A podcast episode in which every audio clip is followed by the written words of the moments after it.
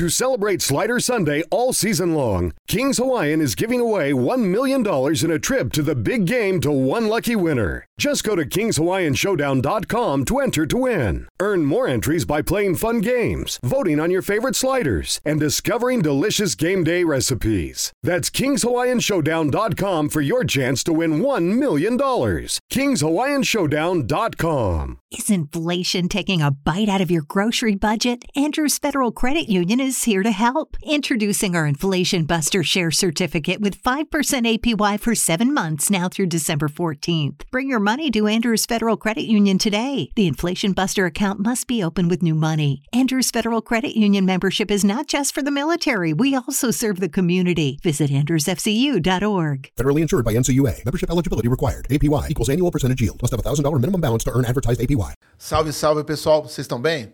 Estão escapando? Espero que sim. Esse aqui é o Avesso Podcast. Eu sou famigerado Ferrez, beleza?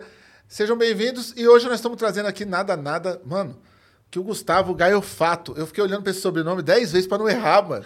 O sobrenome é foda. E tem um Nassar ainda, tá ligado? É pra dificultar a situação. Pra né? dificultar. Eu falei, não vou sacar o Nassar, vou me- meter só no Gaiofato aqui. Ele fez história na USP, mas é conhecido pelo canal dele. Nós vamos falar de um monte de assunto legal. Obrigado por você ter vindo, mano. Pô, Ferrez, eu que agradeço demais o convite. Muito massa poder estar aqui junto com vocês e acho que a gente vai bater um papo muito bacana. Muito foda. Porra, eu tive um feedback muito legal seu. Muitos amigos meus, o- inclusive, o- inclusive o Tássio Denker, ficou falando: pô, será que ele vai? Será que ele não vai? Ele, ele me mostrou um vídeo seu, fazendo um, um react meu. Aí eu falei: não, eu já tinha visto, mas não sabia que esse cara era o Gustavo que você tava falando.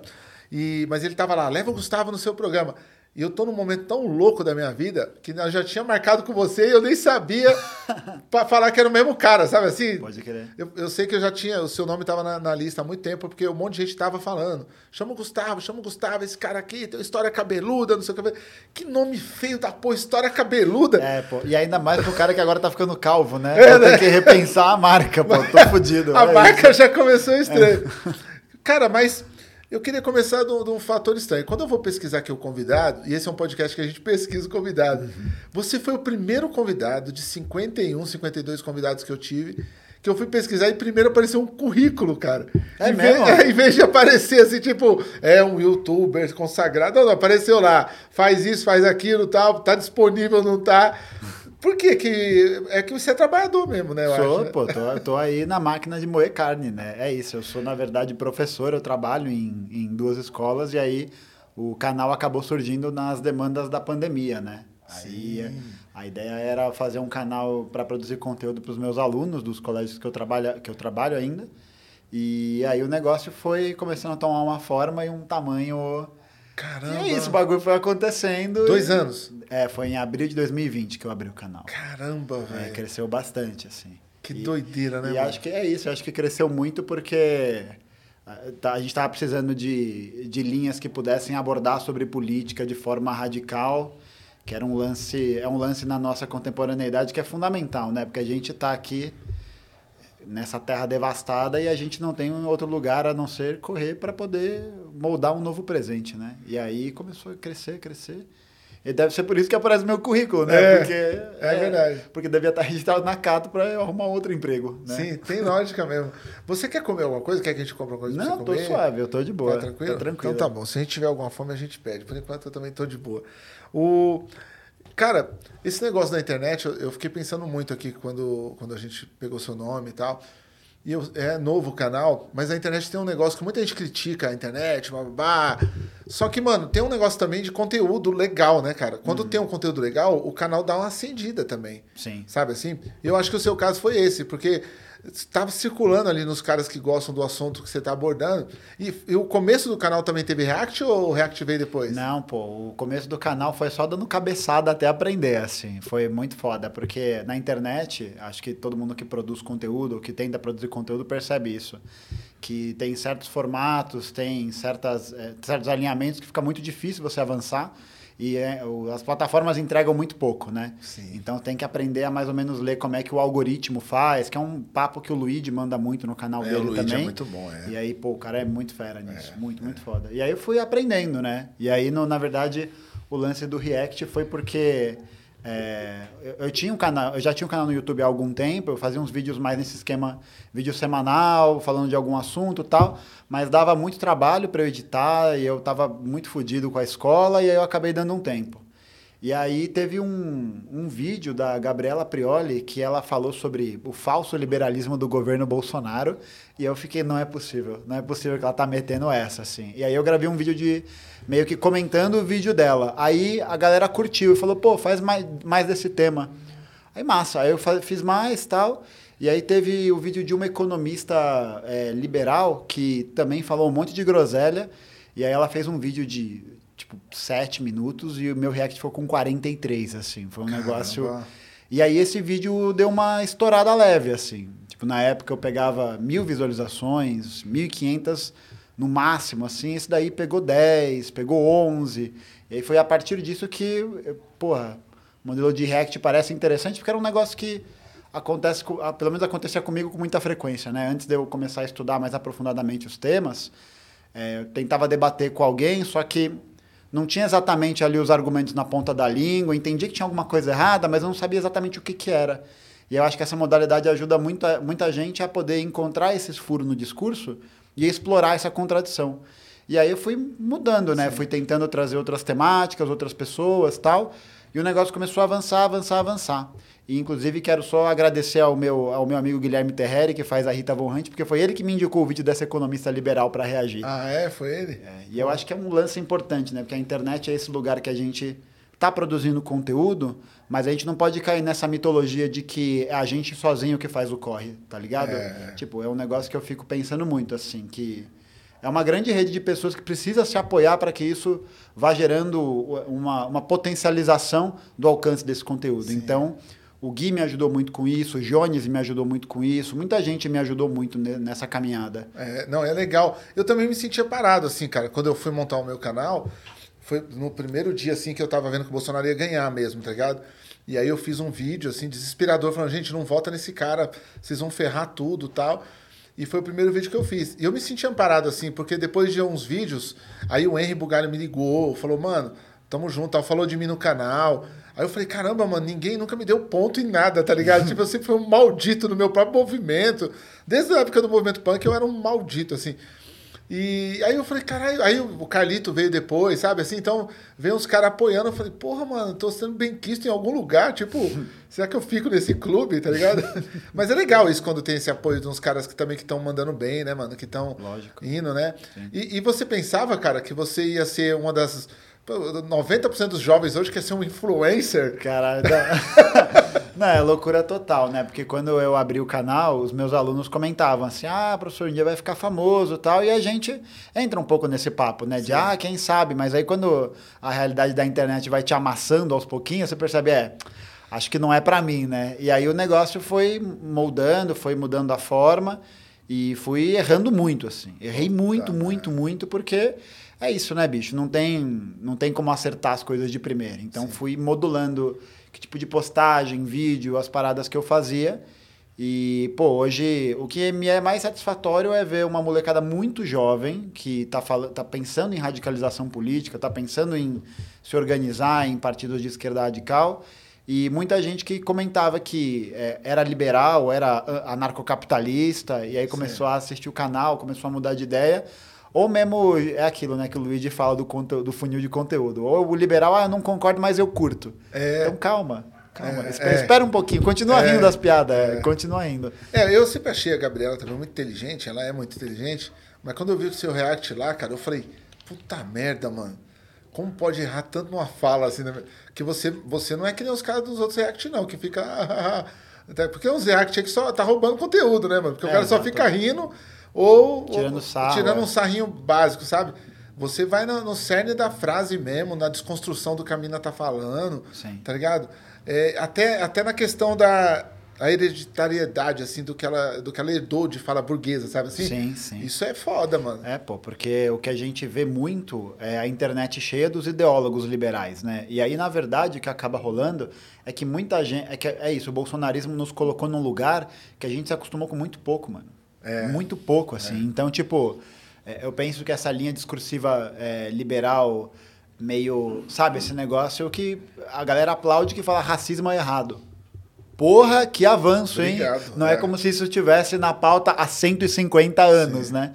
E aí a gente vai percebendo que esse discurso do senso comum, ele atrai muita gente pela forma mais mansa de falar, pelo jeito um pouco mais rebuscado, e aí a gente acaba produzindo é, falsificações históricas, fica, acaba produzindo certas linhas oportunistas de análise que é, es- escondem o que tem por trás daquele pensamento, né? Que muitas vezes é muito positivismo, é uma ideia muito é, essa fita, né, de achar que as coisas são 100% racionais e que a gente tem que fazer uma análise quase matemática da sociedade.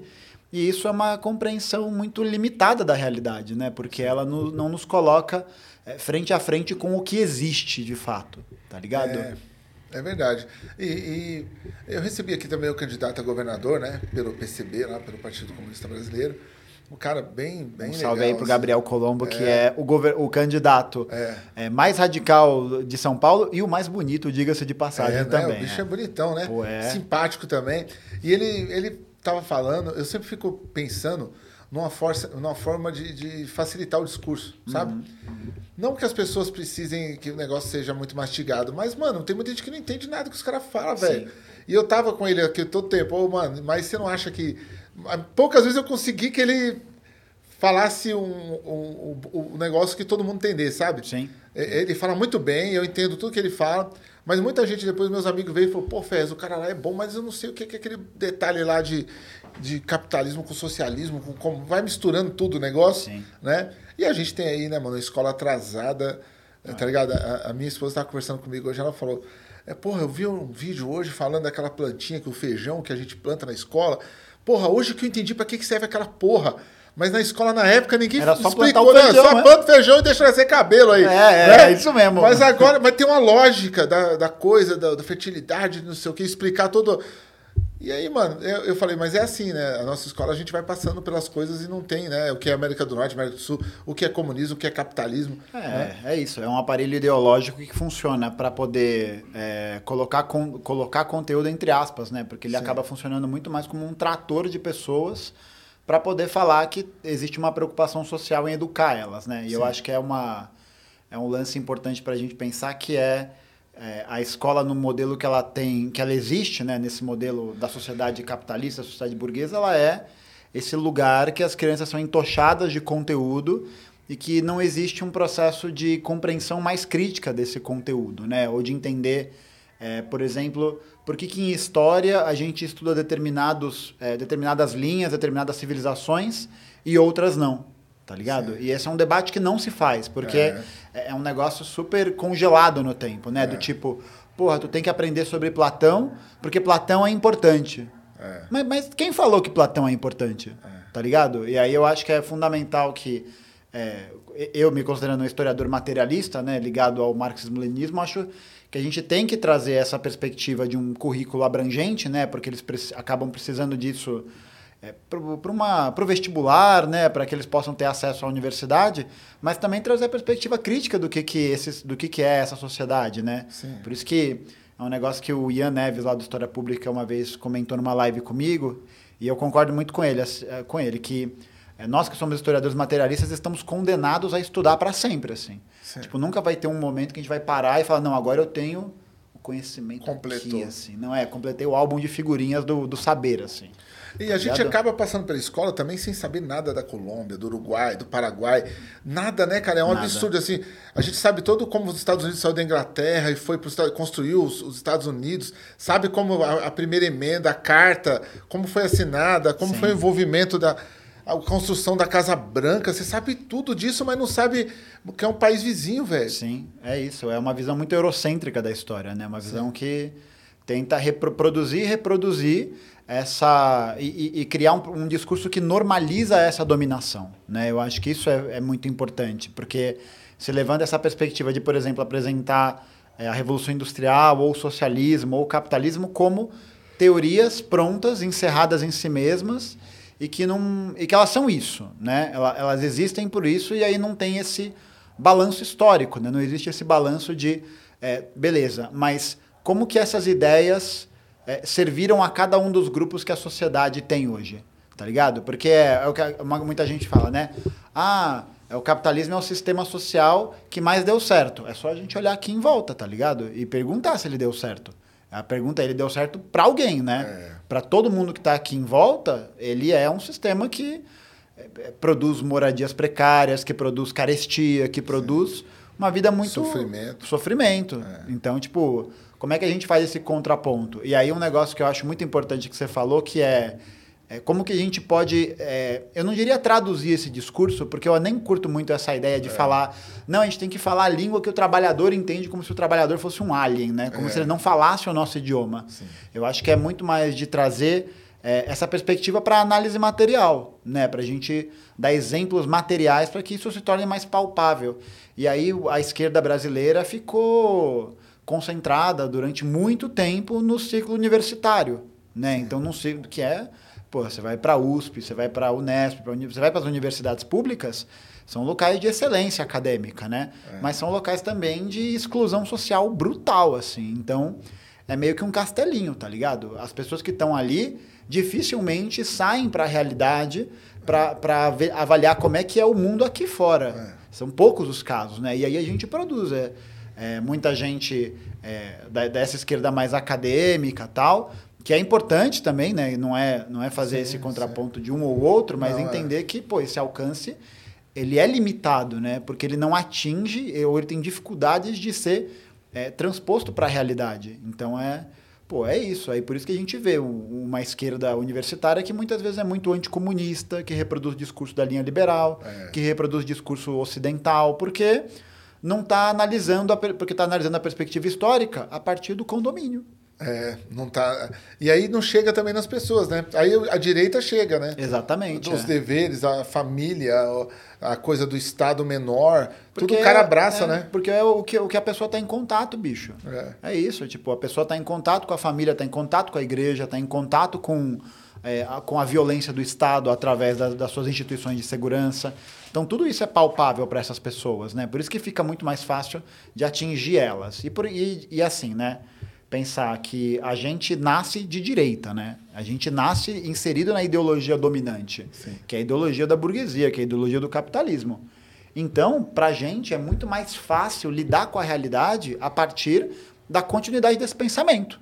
Então é muito mais fácil eu, eu, Gustavo, estar no mundo e ser um racista, e ser um misógino, e ser um homofóbico, porque a sociedade é assim. A sociedade brasileira ela foi constituída dessa forma.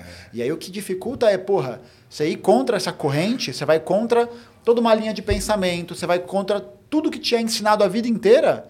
Pô, é um negócio doloroso, sabe? Era mais fácil puxar o pau na rua e mijar na rua mesmo. Exatamente, Né? Do que pô. explicar que não deve. né? Você não pode, porque isso fere. pá, a É. menina vai passar, Não, vai pô. ver e tal. Mas só quer mijar na rua, né? É, tipo, a pessoa aprendeu isso a vida inteira e isso foi normalizado a vida inteira. Pô, pra, pra tirar isso da pessoa, pra que haja essa reflexão, pra que haja essa, é, essa problematização dessas ações, pô, não, não é fácil, né? E aí, E o- é o que a gente tava falando antes, né? A gente tem que ter paciência, bicho. Tem que ter uma... o, o Colégio São Camilo formou outros igual você ou só foi você que passou por lá? O Colégio São Camilo nem existe mais, bicho. Não existe mais? Não existe mais, virou um estacionamento. Caramba, mano. É isso. Mas saiu mais cara lá igual você assim? Ou todos os caras são trabalhadores sequelados de camisa social e andando Ah, de olha, patinete? tem vários que são. são patiners. É, não, é patiners, é. É. Não, tem alguns que são, assim, mas a os meus amigos do São Camilo, é, que eram da minha turma, sempre foram é, progressistas, assim, né? Acho que sempre tiveram essa cabeça um pouco mais. E a gente foi crescendo, né, também, foi amadurecendo, porque, pô. Falar que o Gustavo de 2010 é a mesma coisa que o Gustavo de 2002, de 2002, ó, de 2022, é falácia, né, bicho? Em 2010 eu era um moleque, um pequeno burguês, que falava umas atrocidades, que falava umas bosta, e aí a vida foi me ensinando as coisas e fui repensando essas questões. O seu pai tinha um trampo da hora? Meu pai tinha, meu pai tinha um trampo da hora, minha mãe ela trabalha como ela trabalha como secretária executiva e meu pai durante um tempo foi é, gestor de uma fábrica de tinta em Diadema e aí depois ele saiu para trabalhar com venda de papel e tal. Nunca nunca houve uma necessidade muito bruta assim, Sim. tá ligado? Isso, a gente já passou por algumas dificuldades, mas nada que pudesse que eu pudesse virar e falar, porra, é, essa noite não tem o que comer, ou uma parada nesse nível. A gente não sabe onde vai morar, não, isso nunca aconteceu. É, tudo assim. desse outro lado da mesa, tudo eu posso falar. É, então. onde, onde não vai morar, então, direto acontece de vez em quando. Assim. não sabe onde vai, onde vai parar, às vezes, sabe assim? Mas eu acho que, para mim, assim, a formação que me foi fundamental foi mesmo quando eu entrei na universidade, mas em um ano específico, assim, que foi 2015, que eu já estava no quarto ano de história e quase larguei. Quase larguei no último ano porque eu não aguentava mais. É mesmo? Porque, puta, é chato pra caralho. É Puta, mesmo? chato pra... Eu, assim, eu achava chato pra cacete. Pelo amor de Deus, eu não quero desincentivar ninguém, né? Não, eu Pelo tentei de uma época, eu, nem, eu não consegui fazer história, não. Eu fui lá para Machado prestar para história, mas Tô não, ligado. não prestei, para, não passei na prova. E, e, tipo, é, era, muito, era muito ruim porque justamente eu enxergava a falta de materialidade nas coisas que o curso trazia. Sim. Sabe? Então era muito sobre leitura de documentos, leitura disso, debate, discussão, mas. E aí, né? Chegar Isso vai pra onde? E aí no quarto, e aí a molecada que estudou comigo, que era mais velha, falava assim: "Não, pô, espera o quarto ano que você vai ter uma matéria chamada Teoria da História". E aí, não, demorou, vou esperar. Aí fazer com Jorge Grespan, que é um professor lá, tal, e foi a primeira vez que eu tive contato com Marx, com um texto do Marx. Caramba. E aí foi assim, antes e depois. Foi, sabe, o bagulho foi a milhão. É mesmo? Foi a milhão. Tem um amigo meu que fala, o primeiro cara que me falou de Marx, assim, sério, foi o Preto Góes, que é um cara que veio do Maranhão, ele já faleceu. Ele faleceu voltando de uma palestra do, que ele foi fazer pro PT, para tentar que o Lula seja eleito. Na época o Lula foi eleito e tudo, mas ele fez esse trampo aí. E ele me falava muito de Marx, Marx, Marx. Ele falou, Fé, você tem que ver se você é marxista-leninista. Eu falei, mano, não sei porra nenhuma disso aí, eu não, não li nenhum Marx. Aí depois eu ganhei o Capital, de um sebo. Um cara me deu o Capital em dois volumes, eu acho ainda. E aí eu li o primeiro, falei, mano, mas é muito confuso. Eu não tenho escolaridade para entender tudo que o Marx fala. Aí eu fui ler Gramsci agora, Gram, Gramsci. Gramsci. Gramsci. Não sei nem falar a pronúncia.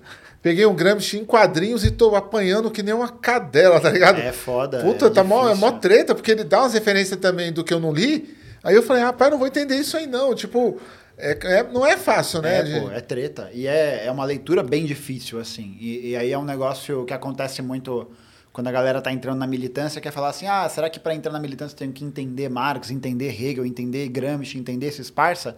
Eu falo, bicho, não. Porque a gente nunca vai entender eles na sua totalidade, né? Porque, pô, imagina, o Gustavo que leu o capítulo 1 do Capital sobre a mercadoria em 2015... É outro, hoje, se eu pegar esse livro para ler, vai ser outra referência. Sim. Vai ser outro, outro papo, outro, outra conversa, né? Por- não é que o livro mudou, mas como a gente é ser que está sempre em movimento, a gente está sempre é, criando essas, essas novas pontes, essas novas referências. Então a gente nunca está pronto, né? E aí a gente vai construindo isso aos pouquinhos. E para mim foi, porra, se eu não tivesse lá a aula do professor para ler Marx e pá, tava fodido. Porque eu lembro que o primeiro texto que a gente leu foi um texto de um filósofo que é o Hegel, que foi de quem o Marx pegou o método dialético, que ele vai analisar a história, pá. E o texto chama Razão na História. E ele falou: não, a primeira aula do Grespan foi: não, pega o texto, tinha 100 páginas o Xerox. Aí pega lá, tal, dá uma, dá uma olhada. Né? Falei: ah, suave, né? Até agora tava aqui, mó pimpão. Eu abri o texto e eu perguntei: cara, eu não sou alfabetizado. Porque eu não entendi nada. Nada, nada. Eu, eu passava o olho, via a página, pô, massa. É isso, né? O que, que tem pra jantar, né? Porque eu não entendi nada. E aí ele pegava e lia, ele lia com a gente, linha por linha, explicando, pá, pá, pá. E aí as coisas começaram a fazer um pouco mais de sentido. Mas é muito foda, né? E ler Marx é um negócio tenso, assim, porque é, é, muito, é muita informação, é muita coisa, é muito. E é, é bem maçante mesmo. É Por i- maçante. Por, isso que eu gosto mais do Engels, da escrita do Engels, que era o parça do Marx, que eu acho mais, go- mais gostosinha de ler. É. O, o que, que faz um cara sair da casa dele, tomar um café e assistir uma palestra sobre design nazista?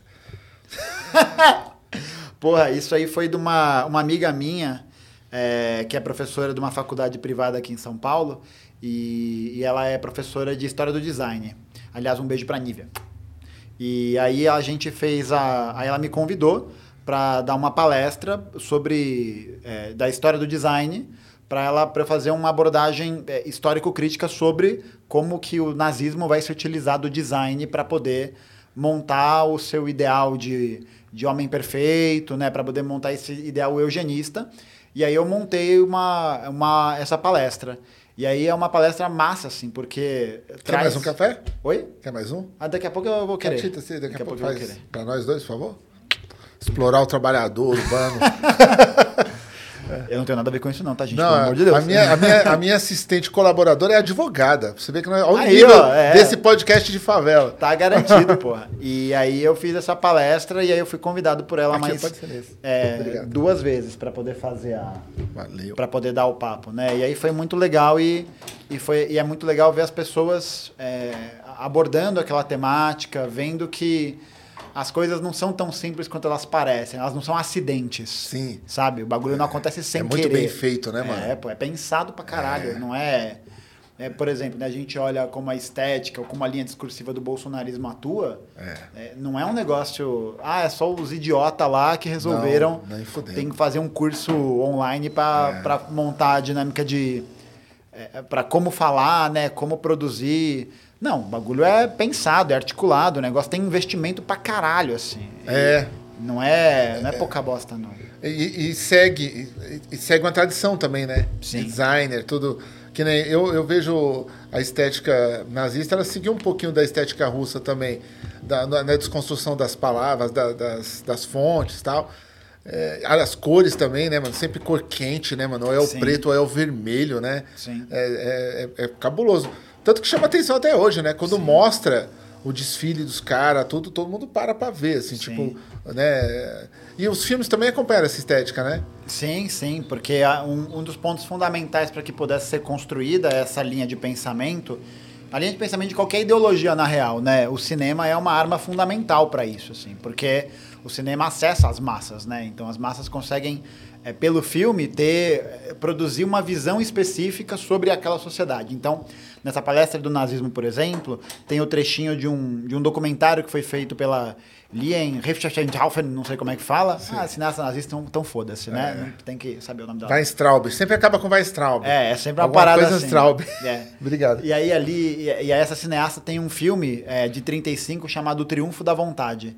E aí nesse filme ela faz meio que um todo um drama, tal. muito obrigada. E aí tem todo um drama sobre como o povo alemão, o povo ariano é o povo escolhido e tal, e tem todo um apelo emocional assim. Então o bagulho é feito para você olhar e falar: "Caralho, parça, eu tô emocionado".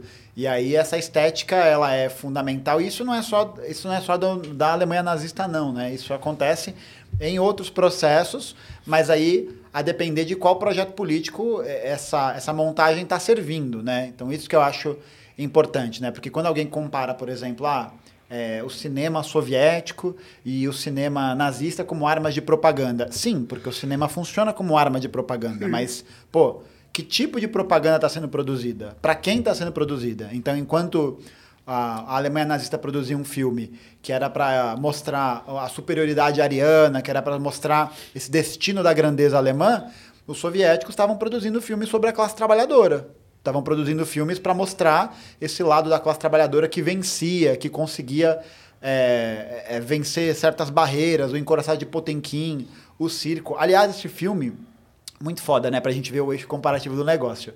Em 1921, acho que é 21 ou 19, não vou lembrar agora, tem um filme estadunidense que chama O Nascimento de, de uma Nação.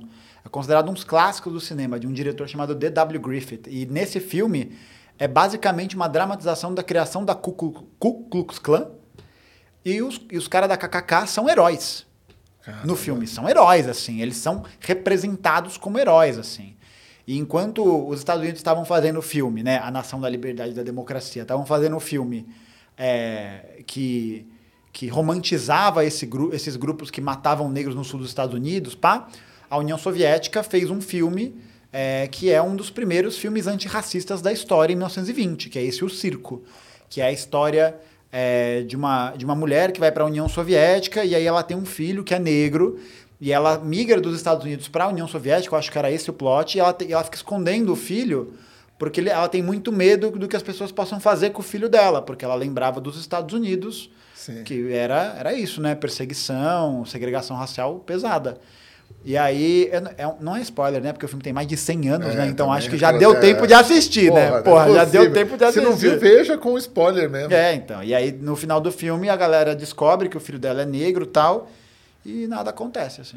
Mas você vê, eu, ó, você falou isso, me lembrou o Watchman, a série, Uhum. né? Que aborda isso também, né? Dos caras trazer os refletores para mostrar o filme antirracista da época e tal, e os caras querem apagar o passado. Meu, esse seriado do Watchman, É muito superou muita coisa, né, Porra, cara? o filme já é O fudido. filme já é, foda. fudido. O quadrinho é o melhor de todos, né? O quadrinho, pra mim, só perde. Aí, então, eu, eu apanho quando eu falo isso. Olha a polêmica sendo É, levantada aí. Mas eu só. é, O quadrinho do Watchman, pra mim, só perde é, do Eternauta. Eu nunca li. Cara, então você vai ler que eu trouxe pra você de presente. Que isso, né? Que isso, tá de Aqui, sacanagem, Ah, pronto. Aí. Que isso. É da editora Comic Zone, a minha editora, junto com o Thiago. Porra, tá e maluco. essa é uma edição, assim, o Eternauta ele é bem maior, a primeira escrita, e aí o Osterheld pegou e escreveu de novo para poder o Brecht, é o Brecht que tá aí, né? É o Brecht, É o Brecht, desenhar. Aí o Brecht fez esses desenhos incríveis. Então essa é uma edição que eu achei que tem muito a ver com você, porque ela traz a visão política do Brecht também, do Osterheld, porque ela tem um final mais político do que a, a clássica. Caralho, É. que foda. E você sabe, né, que a família do Osterheld toda foi assassinada, né? As, as filhas dele foram assassinadas na frente dele para depois ele ser morto. Na- é, após ele ver as filhas serem assassinadas, né? As quatro filhas. É, é um quadrinho impressionante, o Eternauta. Aí eu achei que você tinha que ter. Eu falei, se ele não tiver, é o gancho para me dar para ele. Não, a- acertou. Acertou, Acertou, acertou, Pô, obrigado demais. Pô, que merda, eu não trouxe nada aqui. Não, não- não tem problema. Pior convidado. eu Não, também trouxe isso. um, é um estojo para você pôr seus lápis, dar um da sua. Porra, Pronto. foda, hein? E eu trouxe uma camiseta que, mano, eu fiz essa camiseta. É uma frase que eu gosto muito, mas mu- muitos caras não entendem da quebrada. Os caras não gostam muito do que eu falo aqui, não. Mas eu acho que você vai curtir. Deixa eu ver, Ei, vou ver qual é que é. o que você acha. Porra, muito foda. Eu não sei nem o. Não sei nem. Caralho. A, o- a ordem só prejudicou o meu povo. Eu gosto do caos. É. Caralho, foda. Olha Eu isso achei, aqui, gente. eu, Tá achei maluco. que, eu achei que ia combinar contigo. Porra, combina Né? Porque demais, eu, eu acho que você também gosta do caos também. Eu gosto, pô. É. O caos é maravilhoso. É. É. Mas muito cara né, que, que vai lá na loja e não gosta dessa camisa. Porra, eu achei fala, o é, design, a mensagem e o design O foda. design é bom, né? caralho, O design é da Thaís Villanova e do Paulo.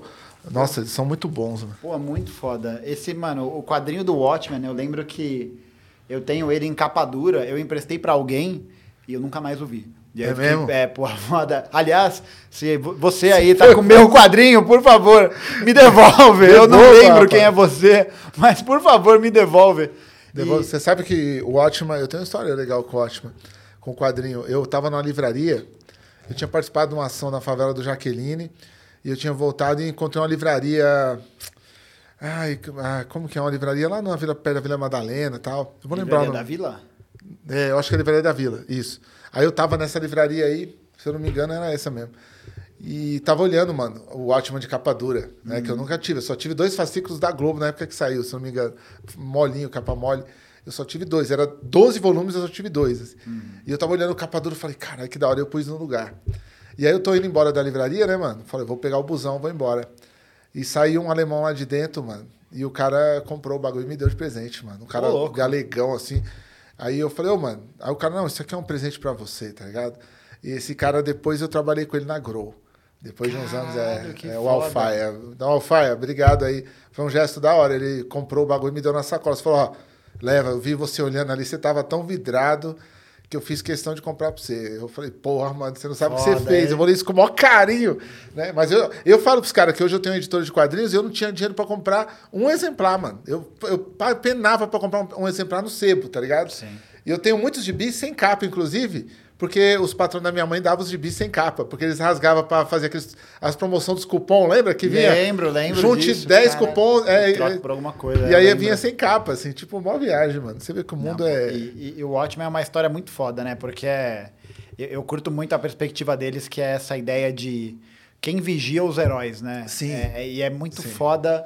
O filme. Você tá ligado que tem o filme, tem uma versão estendida do filme. Sim, é a que versão tem do um- diretor, eu tenho essa versão também. Não, essa versão do diretor que tem o quadrinho, o que acontece junto. É, nossa! dos piratas, é- né? Nossa, é, É, é pesadíssimo. É muito boa. É foda. E, e a série, quando eu assisti, até uma história engraçada, porque quando saiu a- o seriado, eu vi que tinha, tipo. Eu, eu vi ali na, no negocinho de, de play lá da HBO que tinha seis episódios. Foi, e aí, o sexto episódio, quando acabou, eu fiquei meio. Pô, acabou de um jeito meio estranho, né? Mas tudo bem, né? Deve ter segunda temporada. Aí uma amiga minha falou: Não, não tem seis episódios, tem oito episódios. Eu falei, como assim tem oito episódios? Tem mais dois que eu não vi. É isso, que eu simplesmente não vi. É. Aí eu terminei de ver. E aí foi. Foi, Foi não, que é foi, é né? catártico, Não, é muito né, foda. mano? É muito Porque foda. o cara vai montando, aque- aquele seriado, o cara vai montando a história e meio, é, é meio longe, né? Você Uhum. vê os policiais de máscara e tal, você vai falar, ah, eu vou embarcar, mas eu vou. Mas aí, eu parei naquele seriado várias vezes. Aí eu falei, ah, não, vou, não vou, vou, não vou terminar. Aí um dia eu comecei, nossa, quando o negócio vai se completando, Nossa, é, Caramba, o começo é muito confuso, mas aí É. depois o negócio, quando. a- quando, quando, é quando amarra, é incrível, um dos melhores seriados que eu já vi, mano, assim. Tomara que continue, né? Que tenha outra temporada, né? Porra, eu, eu gostei muito, assim. Eu, acho, eu acho que é uma história muito foda. E o Alan Moore, que é também comunista, né? É, Também. o Alan Moore é. Esse Foda. aí é. O cara abriu mão dos direitos de cinema, né, mano? Tipo assim, eu É já vi cara nível. doido, mas que nem esse aí. Não, é. Né, ele, é, ele é de verdade mesmo. Eu já fui pra cidade dele, pra Norton lá. Ah, é mesmo? Eu fui, mas eu não tive coragem de bater na porta dele, mano. Eu fui, eu tava numa, numa- Olha como chique pra caralho. Eu fui numa, numa, numa leitura, me contrataram na Inglaterra pra ler um livro meu. E aí eu falei, não tinha sentido nenhum, porque eu ia ler o livro em português, porque eu não sei falar nenhum idioma, só favelês português mesmo. E mais favelês ainda. E os caras falaram, mano, você tal, os caras querem que você leia lá numa feira literária lá. E eu falei, mas em- em- eu não sei ler inglês, nada. Não, mas é pra ler em português. Os caras gostam do jeito que a gente fala e lê, mano.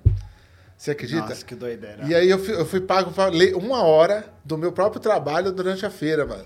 E, e, e Lotou caras- a sala, lotado, esgotado, ingresso esgotado, para os caras ficarem lá na melodia do Provavelmente sem idioma. entender nada, é. É, mas, mas quando eu saí, eles estavam maravilhados, eles gostam muito da, da melodia mesmo, do que a gente fala, eles sabem. É, é- é impressionante, né? Não, é muito foda. E, e acho que é. Português, acho que a língua portuguesa tem uma, uma- um, um quê de bonito, assim. Tem, né? tem, Eu acho que é tem. um, é um processo de. São várias, várias línguas misturadas, assim, são várias influências etimológicas, linguísticas diferentes, né? E Isso tem uma melodia, cara. Às vezes eu paro pra ver os outros falando, sabe? Uhum. Às vezes eu paro pra ver alguém conversando assim, que eu falo, caramba, como esse cara tá falando diferente, mano. Como usa. Porque também muitas pessoas têm um número limitado de palavras, né? Uhum. Um, por exemplo, o nosso atual presidente da República. Eu achei até que o debate ele ia fazer meia hora e depois ele ia falar, vou embora, ok? Não tenho mais palavras. É isso aí, acabou o meu vocabulário, é. Mas ele começou a usar ladrão, vagabundo, que é as palavras que ele sabe, né? É, começou isso. a xingar mulher, porque é o que ele sabe mesmo. É ele eu sabe não fazer. tenho nada contra a mulher, mas também não aguento mimimi. É. Né? Não aguento vitimismo. O cara fala isso na mesma frase. Eu não tenho nada contra a mulher, só não gosto de vitimismo. Nossa, Porra! pelo amor de é, Deus. É, fala- só, só faltou ele meter eu não tenho nada contra. Não Até tá- tenho é. amigas que são mulheres, Sim, né? eu tenho até uma mulher que é mulher. É, É, ele é, podia meter. até uma mulher que é mulher. ele podia meter essa. Caralho, embora há controvérsias, né? Embora, agora. é porque, porque né, diz que ele é noivinha do Aristides, não sei o quê, então tem outras. Eu, mano, eu, eu sei que não tem nada a ver com a sua profissão, mas eu, eu sou famoso aqui na quebrada por revelar talentos, tá ligado? Os caras sempre falam, mano, quando o Ferrez põe a mão, o bagulho é talento mesmo. E, mano, eu queria que você imitasse o Lorde Vinheteiro, mano, porque você imita muito Que é bom. Eu vou imitar o Lorde Vinheteiro. Não, sério, eu- se você quiser, põe um vídeo, alguma coisa pra te estimular. Não, mas bora, eu quero ver o vídeo É, pra, pra põe um vídeo aí do. Lorde Vinheteiro, Eu qualquer um. acredito nisso. Por- Puta, porque muito você bom. é muito bom imitando ele, mano. Não, pô, eu, é isso, né? Tô tentando criar várias dimensões de profissão, porque se Sim. algum dia eu ficar desempregado, eu possa pelo menos Sim. falar currículo, né? Professor, ex-produtor de conteúdo. Ex-youtuber, que já é uma decadência, É. ex-youtuber, né? O cara é imitador das pessoas de direita. Puta merda. É, porra, aí. Não, e, e agora no futuro governo do Ciro ano que vem, né? Não, porque eh, os, os caras acreditam que vai ter o governo do Ciro mesmo também. Então a gente. É que nem eu, eu recebi o Ciro aqui, eu falei pra ele: todo mundo tem chance. Se o Bolsonaro teve chance, né, velho? Porra, exatamente. E ganhou, né? Sim. É, mas no futuro governo do Ciro a gente tem que ter outro conteúdo também, que nós não vamos ficar fazendo é, youtuber, vlog contra o Ciro durante quatro anos. Não vai rolar, mano. Não, ele, pô. ele vem pegar a gente aqui, mano. É, então, Tá não dá ligado? tempo não, pô. Aí é foda. Cadê? Vamos ver. Vamos pôr o Lorde Vinheteiro aí. Nossa senhora. Olha, tem um canal dele. E o canal dele é Não, grande. bota hein? o- bota- Caralho, 6, Não, sobe aí. Bota- Quanto que. Arrombado tem 6,7. Nossa, como o brasileiro é otário, velho! Não, é porque, pô, e o pior é que, Milhões! é que, na verdade, o, esse, o pinguim do orçamento baixo aí, que é o vinheteiro, o, tipo, ele ficou famoso tocando música dos outros. É, É isso. mas ele caga a regra que não deve ter É. música copiada Ah, caralho. vai tomar no cu, É, velho. isso aí é, é, não, muito é. bom, mano. É, o cara ficou famoso fazendo vinhetinha Não, do põe Jornal ele Nacional, falando, velho. K. Ele tocando É, é qualquer- muito bom, qualquer não. coisa, Eu qualquer estudo coisa. piano clássico. Eu sei que ele também não é tudo isso, não. Tô brincando, Lorde. Você é bom de piano, isso aí eu não posso falar. É, isso aí Pelo é- menos copiando os outros. Eu nunca vi nenhuma peça inédita sua. Se tiver, apresente. Por favor. Por favor. Tem, tem áudio aí, doutor? Não, bicho, mas eu fiz um react, de- eu fiz um react desse parça, foi essa semana. É, ele mandou uma para um cara que ele é aquele canal horrível do Spotnix e aí ele falou assim: "Ah, o funk é muito ruim, mude minha ideia, né?" E aí o cara falou: "Não, tem muita gente que quer ser músico, pá, mas não tem as condições para acessar, porque é caro, né? Você ter um piano, fazer aula, ter tempo para isso." Aí o parça virou e falou: "Não, se a pessoa não tiver tempo, melhor não ser músico mesmo." Meteu essa.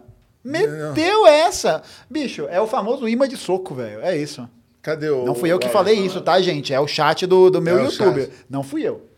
Cadê o. O áudio não Aí, tá. ô, meu, por. Tá 3x0 pra internet contra o Dr. K agora. Tá, tipo, tá porque eu acho que ele- Brasil e vou transformar em, em erudido. É, vou botar um monte de nota e fazer uma palhaçada. E a música mais famosa do Brasil, pra mim, é a música do Jornal Nacional.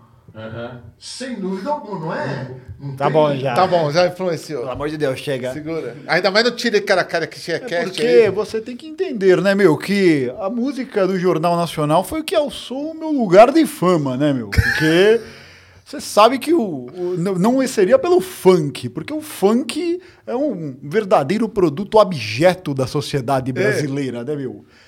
É, e, e é um negócio muito ruim, né? Porque, ruim, esse cara é ruim Porque, demais, porra, o cara fica... Tico Tico no Fu. Tico Tico no Fu deve deve ser a música mais famosa brasileira do mundo. Fora. Tá bom, tira É esse mesmo? demônio. Ainda mais no canal desses comuns.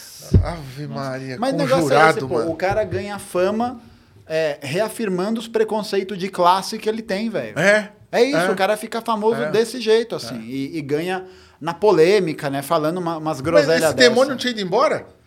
Ele falou que eu tô aqui na Inglaterra, agora eu não volto mais, fica com o seu funk de merda. Eu acho que ele pensou que os funkeiros iam matar ele. É. Aí ele viajou pra Inglaterra. Eu acho, que não- eu acho que ele comeu três refeições falou: fudeu, acabou meu dinheiro, vou voltar. Né? Tem uma música agora... E pior que não dá pra parar de falar como ele. é automático, né?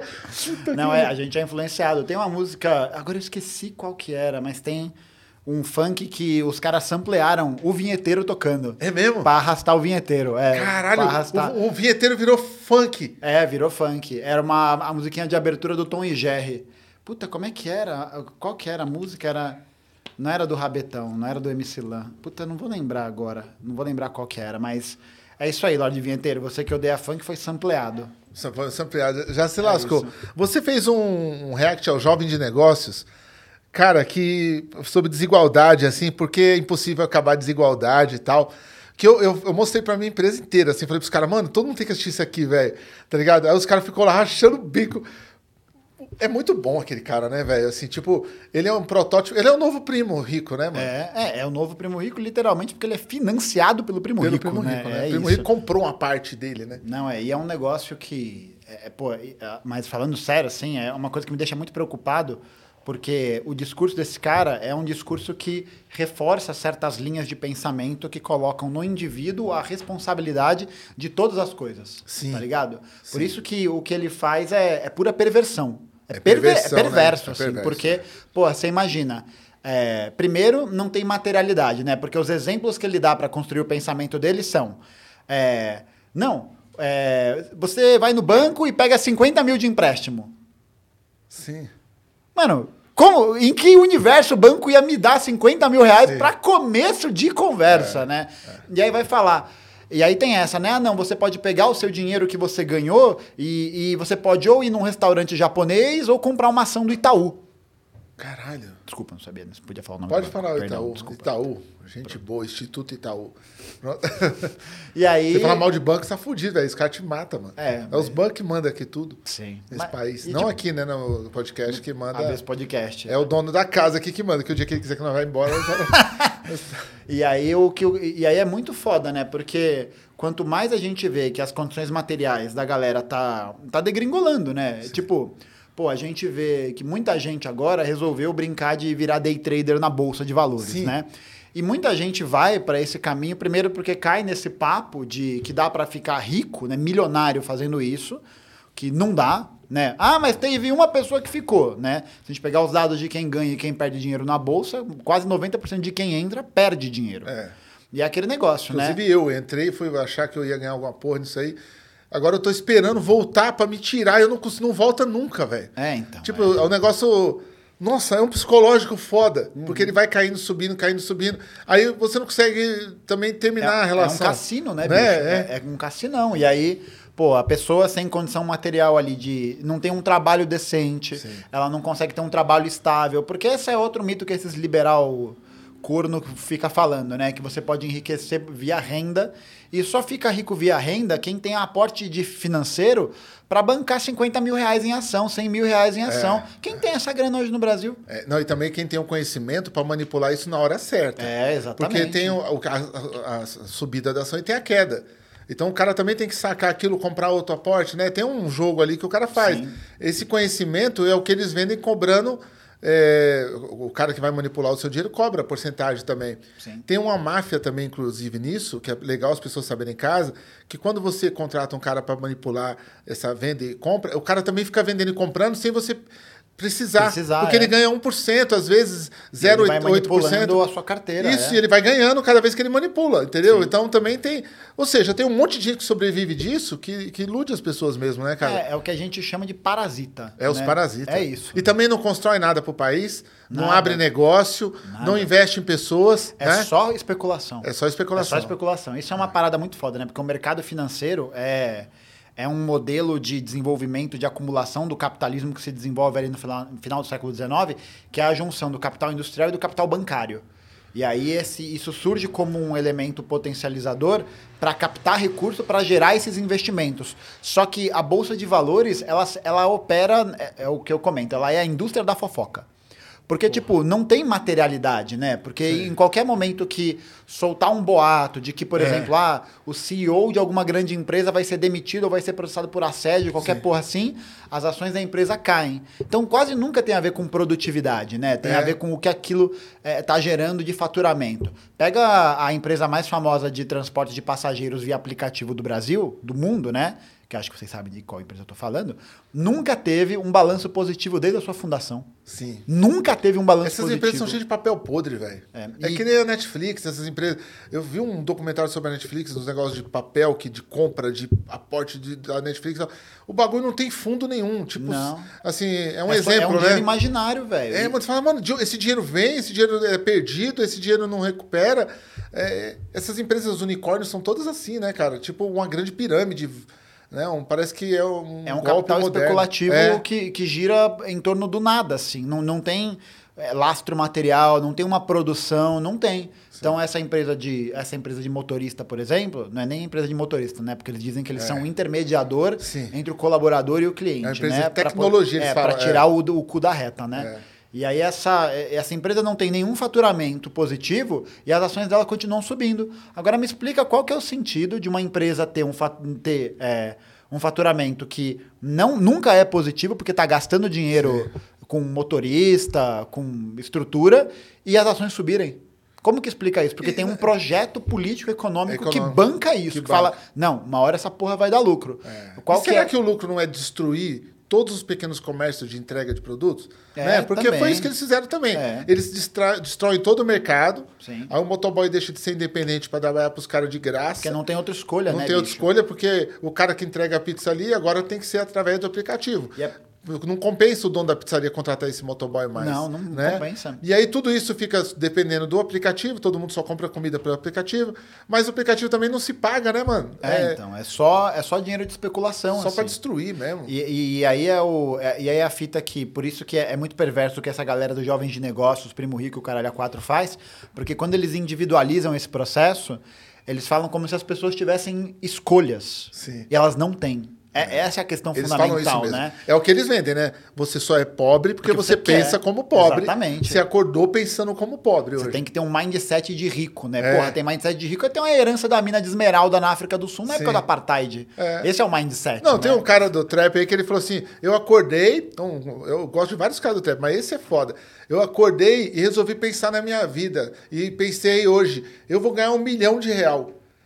Aí eu falei, mano, eu queria achar ele hoje pra perguntar se aquele ganhou um milhão. Que, Quem, que, que maconha que ele fumou, É. pra- sabe? Mas comprou disso. Ou É. comprou dentro de uma igreja da prosperidade Sim. esse mesmo pensamento. E- Tanto igreja pensamento- católica ou evangélica, algumas estão vendendo esse pensamento dentro das igrejas, né? Da prosperidade. É, é um pensamento, sei lá, da riqueza. Como que é o nome disso aí? Não, é, é a Tem teologia da prosperidade. teologia da prosperidade, é isso. É que é essa fita, né? Acho que as pessoas recorrem cada vez mais a essas ferramentas, a esses mecanismos, porque o trabalho delas, na realidade, tá uma bosta, assim. Sim. Então, tipo, para onde que você vai correr, né? Como é que você vai gerar mais renda? Pô, quando a gente pega para olhar os dados salariais, assim, do Brasil, quase mais da metade, mais de 80% dos brasileiros ganham até dois salários mínimos.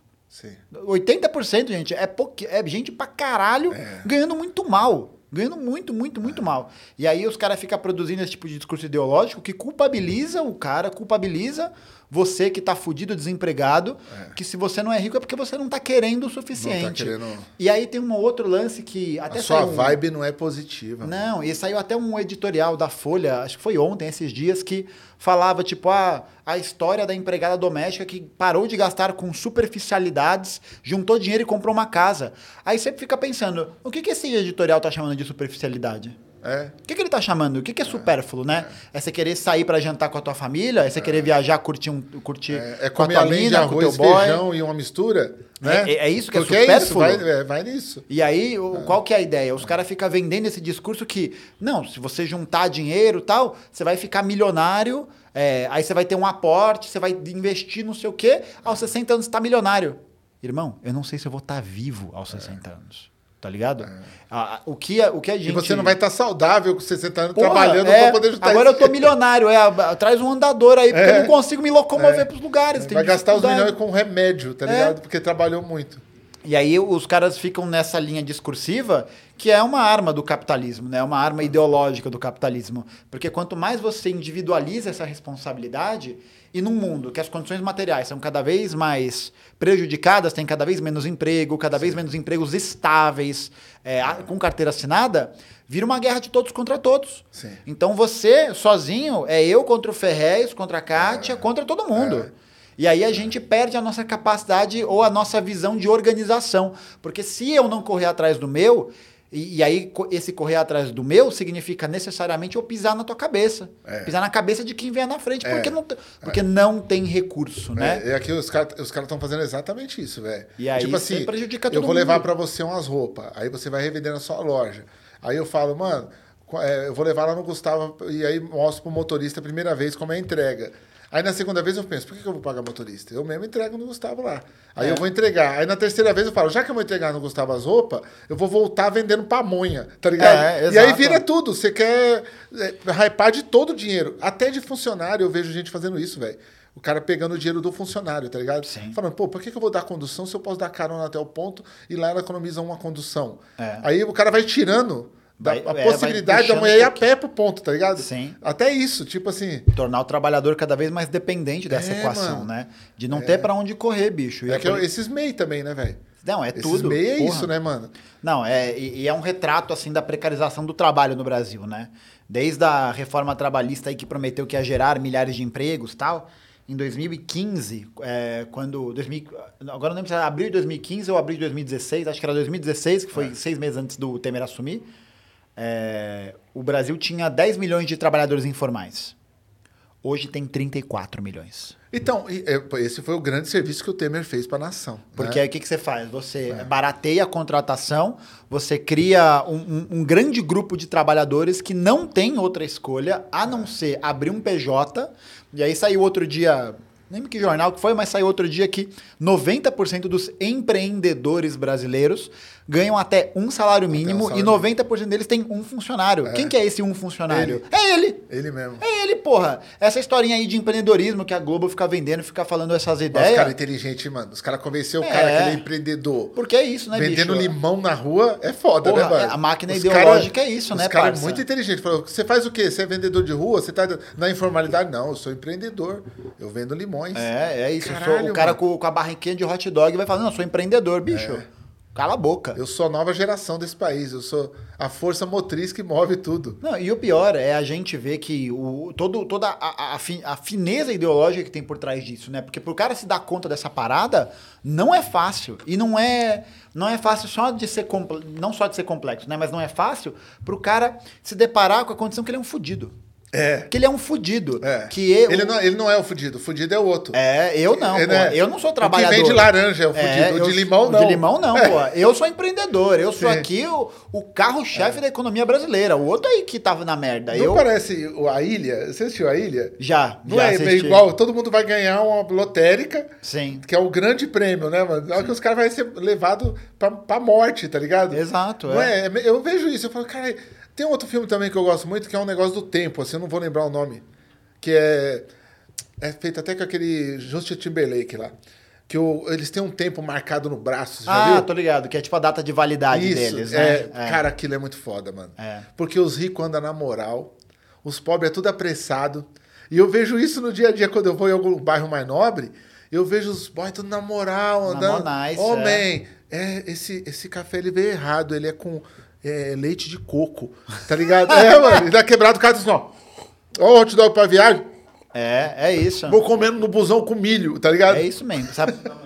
Preço do amanhã. É, o preço preço, do amanhã. esse filme, mano, ele é a nossa realidade, velho. Mano, e porque, se a gente parar pra pensar, qual que é o ditado central do capitalismo?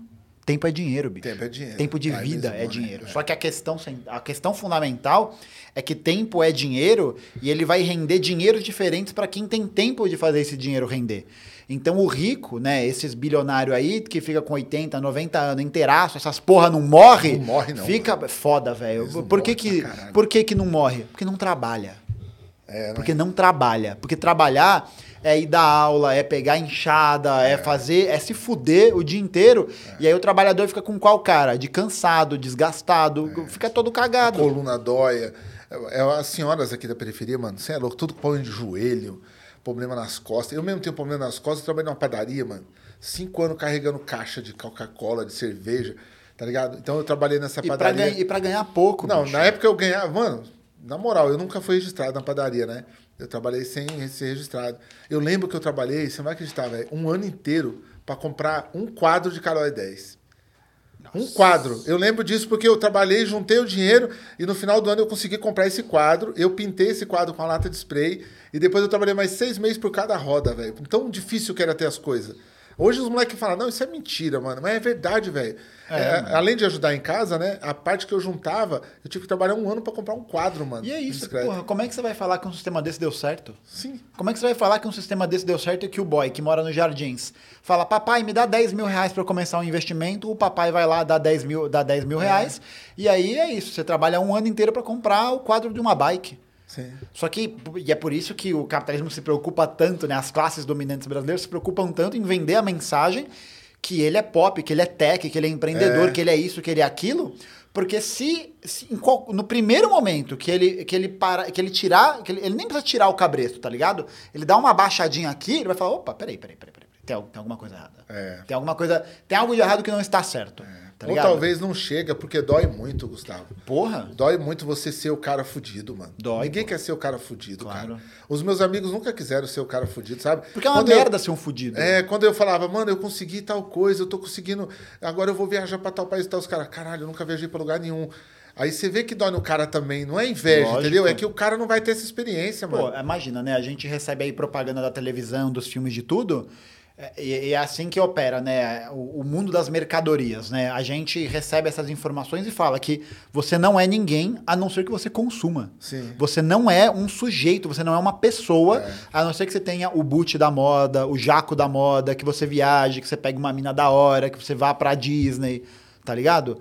E, porra, e é aquilo. Quando esse discurso vem- chega pro cara falando, não, você, é só você trabalhar, porra. E aí o vendedor de picolé, o vendedor de algodão doce, que se veste de, de, de, de Teletubby de Chernobyl, lá no, na praia, calor de 40 graus, fica vendendo algodão doce com aquela buzina o dia inteiro, nunca vai conseguir. Nunca vai conseguir. e, é, e é muito importante pro, pro sistema que ele fale, que, que ele realmente não consiga. É. Porque tem que, tem que ter alguém nessa máquina para ser moída. Tem que ter alguém para isso. É, mano, e essa pessoa tem que estar legal, né? Ela não pode ser revoltada, porque Não, não eu, pode, eu, eu, eu, eu sempre, quando eu troco ideia com meus amigos, eu, mano, lá no postinho da favela, quando eu tinha 12 anos, os moleques já me chamavam de revoltado, tá ligado? E os moleques me deram o apelido de maquininha. Os caras, uma maquininha aí, uma maquininha, porque eu falava pra caralho, assim.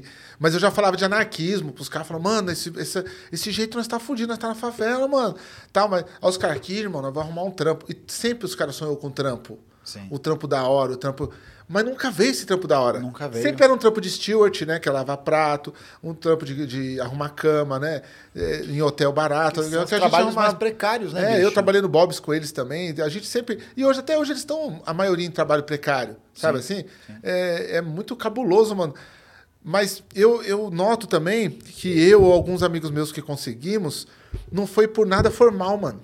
É, Foi sempre a curva. sim. Tá ligado? O cara pegou a curva ali, começou a dar curso de violão, falou: não, eu vou fazer um curso de violão, eu vou ensinar aluno. E é isso, é a exceção e não a É, regra, né? É, é. isso. Só que, a, só que imagina, né? Você colocar isso na cabeça das pessoas é uma parada, como você falou, né? Pô, é muito doloroso. Ninguém quer se reconhecer É. enquanto fudido.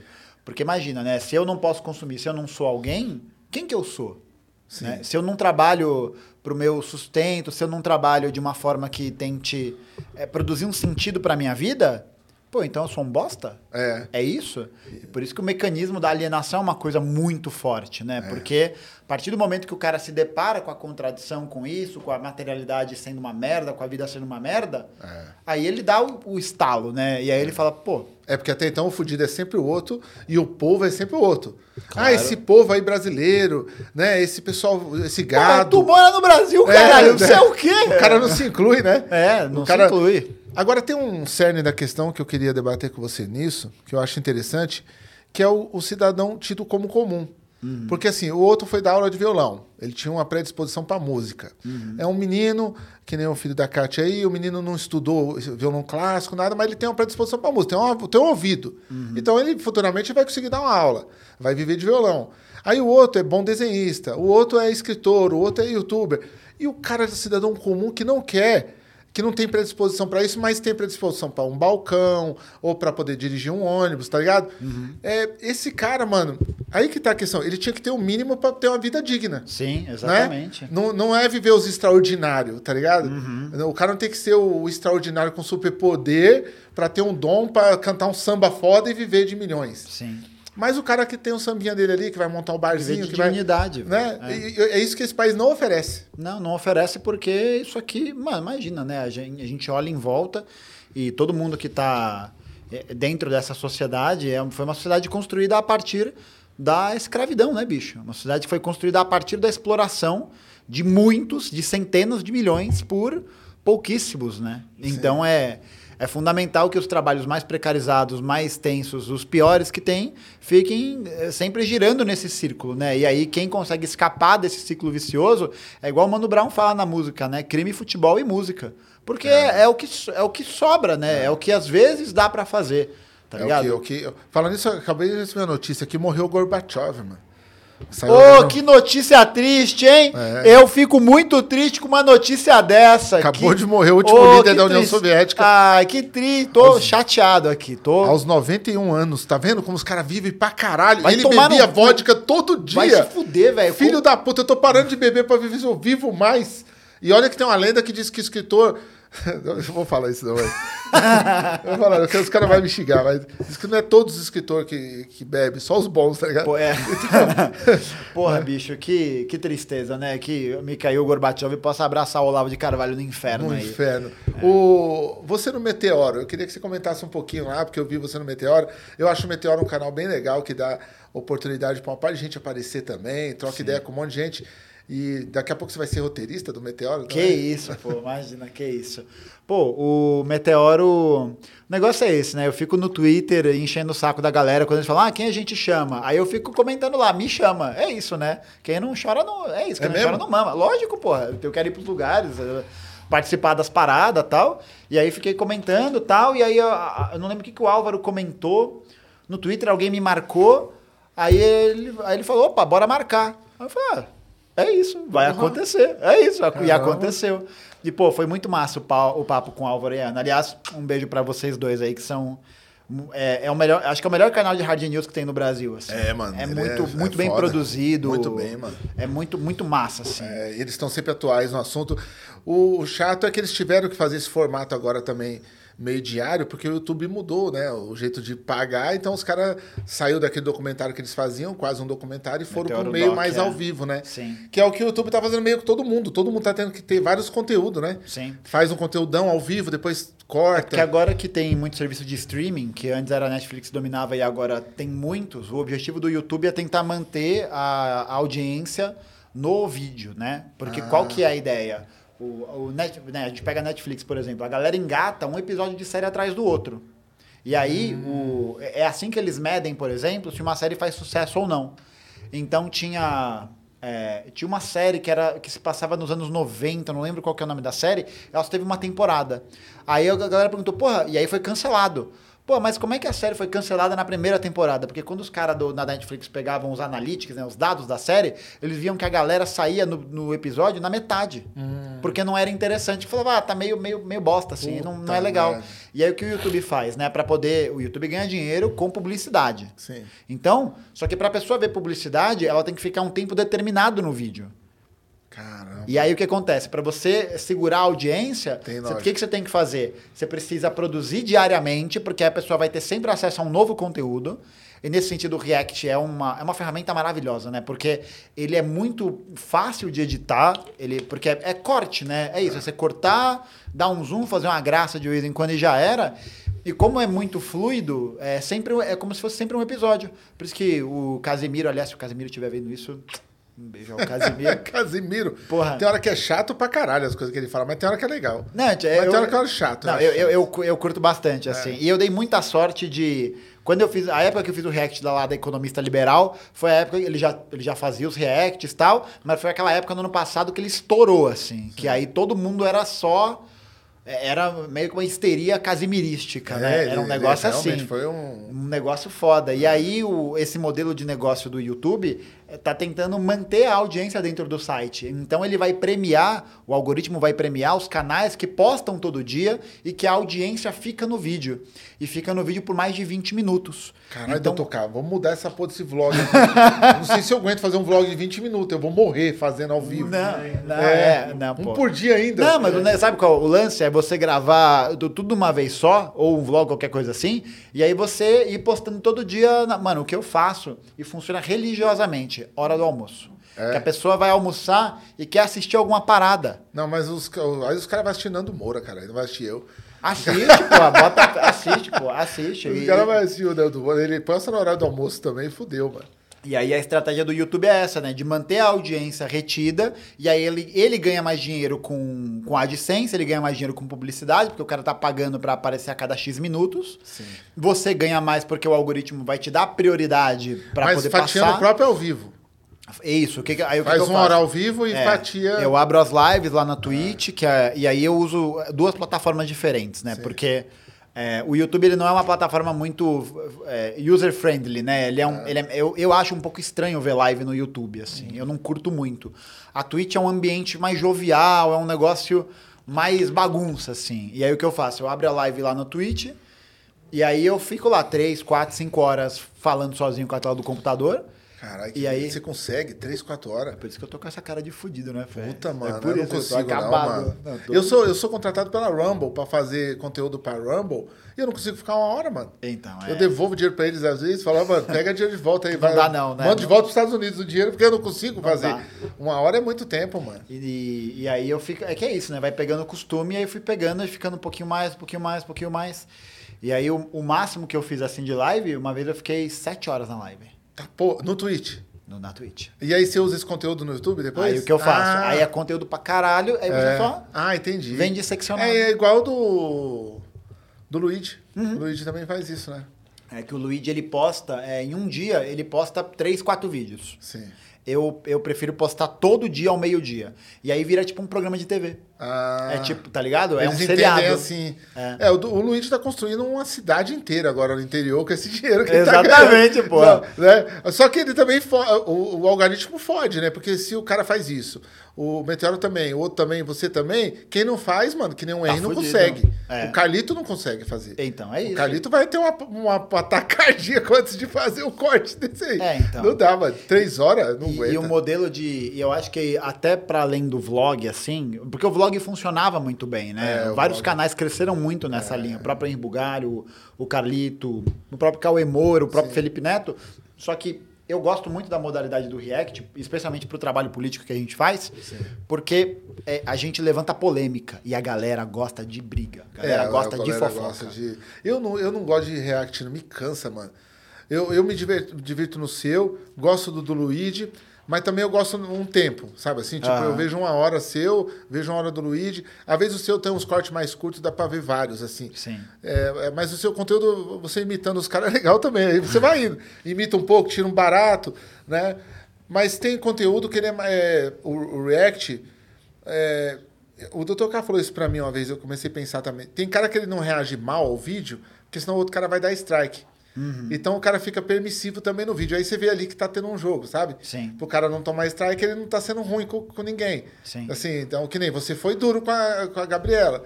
Pioli lá, né? Gabriela Sim, Pioli, né? é. Mas, mas eh, tem cara que é suavão com tudo, sabe assim? Sim. E aí é Não, foda. e, né? eu acho que pro, pro, que, pro que eu tô é, tentando me propor a fazer, que é levar essa educação política, tentar levar essa linha de argumento, é isso, bicho, é comprar briga. É, Eu tenho que é. comprar briga. Mas e- você é fundamentado. Se- tipo é, assim, as eu- coisas que eu vi sua, eu falei, tá, pô, o cara tá falando um bagulho que eu não imaginei que tinha. Na- Pra mim, até a mina tava me convencendo os argumentos dela. É, tá ligado? tipo- Embora eu já vi uns bagulho dela de venda de banco, tudo assim, propaganda, que eu falei, cara, porque a internet, eu, eu não tenho como acompanhar tudo, né? Como eu faço trabalho social, os bagulho eu vivo na rua também. É, e fora isso, eu tô nos clássicos, lendo. eu Não vou deixar de ler Dostoiévski pra ver tudo que a Gabriela Piori faz, tá ligado? Pelo amor de Deus. Mas a galera fica falando que é legal, que o trampo dela é inteligente, papá. Aí depois você vai ver, não é desmerecendo ela, mas depois eu vou ver um react seu, eu falo, porra, mano. Tem furo na linha caralho, tem furo pra caramba, né, Então, mano? é isso. É que é aquilo que a gente falou no começo, né? O, a gente tá muito. o, essa, esse momento histórico nos acostumou muito mal, assim. É. Porque aí a gente começou a, a aceitar certas coisas que têm um limite de raciocínio muito grande, né? E que, na verdade, fazem coro, não ao bolsonarismo, mas fazem coro a um projeto que, economicamente, por exemplo, não é muito diferente, assim. Não é muito diferente. De país, de. Não, de nada. de, de manter o Brasil na posição de terceiro mundo. Na- na- eu queria te pedir licença pra Claro, falar porra. dos recebidos. Porra, é tem, agora. Tem uma galera que me dá muito presente, eu quero agradecer vocês muito. E eu, o Leonardo Triandópolis de Vieira, é lá do Campo Grande, do Mato Grosso do Sul, ele mandou uma carta para mim muito bonita, dizendo que ele escreveu esse livro e que para ele, só de eu apresentar esse livro aqui, seria um orgulho para ele e já vale- valeria ele ter feito o livro. Então eu quero te agradecer, Leonardo. Obrigado pela carta, tá? É, eu vou te mandar nesse no endereço que você mandou aqui um presente para você também, tá bom? Amputação afetiva de, an, de nós, do Leonardo Triandópolis Vieira. Olha que bonito o livro. Caralho, bonito Tá, mesmo, hein? tá lacradinho. Eu ainda vou ler, mas eu já quis mostrar no Porra. programa, porque o cara fez uma carta tão bonita, velho, tá ligado? E, e o livro parece ser muito interessante, ó. Uma distopia subdesenvolvida, um realismo fantástico subnutrido, louco. uma novela confessional desalentada, uma periferia de ficção construída na periferia de um país periférico e cada vez mais isolado da civilização. Caramba, mano. Porra, foda, hein? Né? Então, a Mondru, editora. Beleza? Porra, ó, foda, então, ó, já valeu a pena porque eu já peguei pra ver e vou ler. Vai estar na minha filinha, tá, ó, vai estar embaixo do Casa dos Mortos, que eu tô terminando de ler Casa dos Mortos. Beleza? Aí ele mandou junto o manifesto contra contra futurista, ó. Porra. Achei bem legal também, certo? Porra, Obrigadão. massa, bonito. Eu vou, vou. Mano, material assim é legal, né, mano? É lindo. Eu pago mal É pau lindo. nesses negócios. E aí tem um site aqui também que ele pôs, ó. É leoescreve.com.br, tá, gente? Leo escreve, ó. leoescreve.com.br barra contrafuturismo. Certo? Porra. Sigam ele lá, falam, ó, o Ferrez uma vez estava aqui com o Gustavo, nós, um papo comunista foda, destruindo o sistema É e isso. falou de você. Aí o Ciência Maldita, porque ele não tem rede social, esse cara. Então, eu gosto mais dele ainda agora. Ciência é, Maldita é um lançamento da velha Cosmo, tá ligado? Esses quadrinhos independentes é foda. Uma mulher atormentada por um mundo em destruição, glândulas e fantasmas. Glândulas tá e fantasmas, Olha, bom que demais. coisa de doido, mano. Caralho, Aqui da hora. é a história de uma mulher que ela vai cismando com um cara que ele faz um tratamento de amputar a amputar o saco escrotal, de tirar as bolas dos animais pra fazer um bagulho genético lá. E aí nisso ela é casada com um porco, mano, tá ligado? então o Nossa, bagulho é brisa, viagem, tá ligado? Comprei na loja Monstra. E a loja Monstra, é, eu comprei esse na loja Monstra porque a loja Monstra me mandou todos os lançamentos deles. Aí eu falei, pô, os caras mandou um monte de coisa, eu vou lá pelo menos comprar alguma coisa. Esse aqui é o novo lançamento da, da editora Monstra, A Urna, Amanda Miranda. Tá? Aqui é a história da urna brasileira, falando que é farsa, tá ligado? É um quadrinho bem legal aqui, ó, que os caras arrancam o cérebro, dentro tem um cérebro da urna, vai Caralho, mexendo no bicho. dispositivo. Deixa eu ver essa ciência maldita aí. Assim, esse Quero é- ver que eu achei, Vê. fiquei curioso. É legal ver esse aí pra é caramba. desenho, pô. E aqui, olha, olha isso daqui da urna. Ah, o cara tacando, tiriri, tocando o tempo. E aqui tem. Mano, bom, vale a pena. Editora Monstra, tá mandando muito bem, certo? Aí da, da, da velha de novo. Esse aqui é o especial da velha 3, tá ligado? Cosmo Palito é o nome da, do selo, né, mano? E aqui também é da mesma autora, que ela vai trazendo aqui todo um, um diagnóstico de várias questões aqui, de pingentes, de mosteiro de São Apagão. Mano, quadrinho de doido, tá? Pra resumir.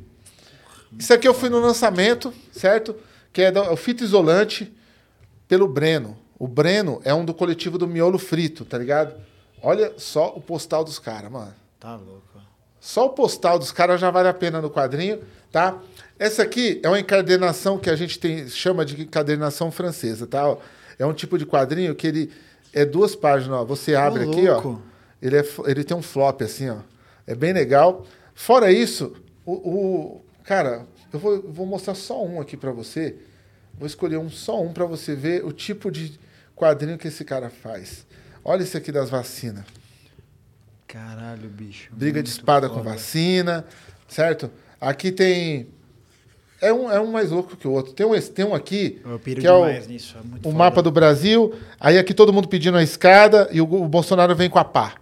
Que é Porra. para enterrar os problemas.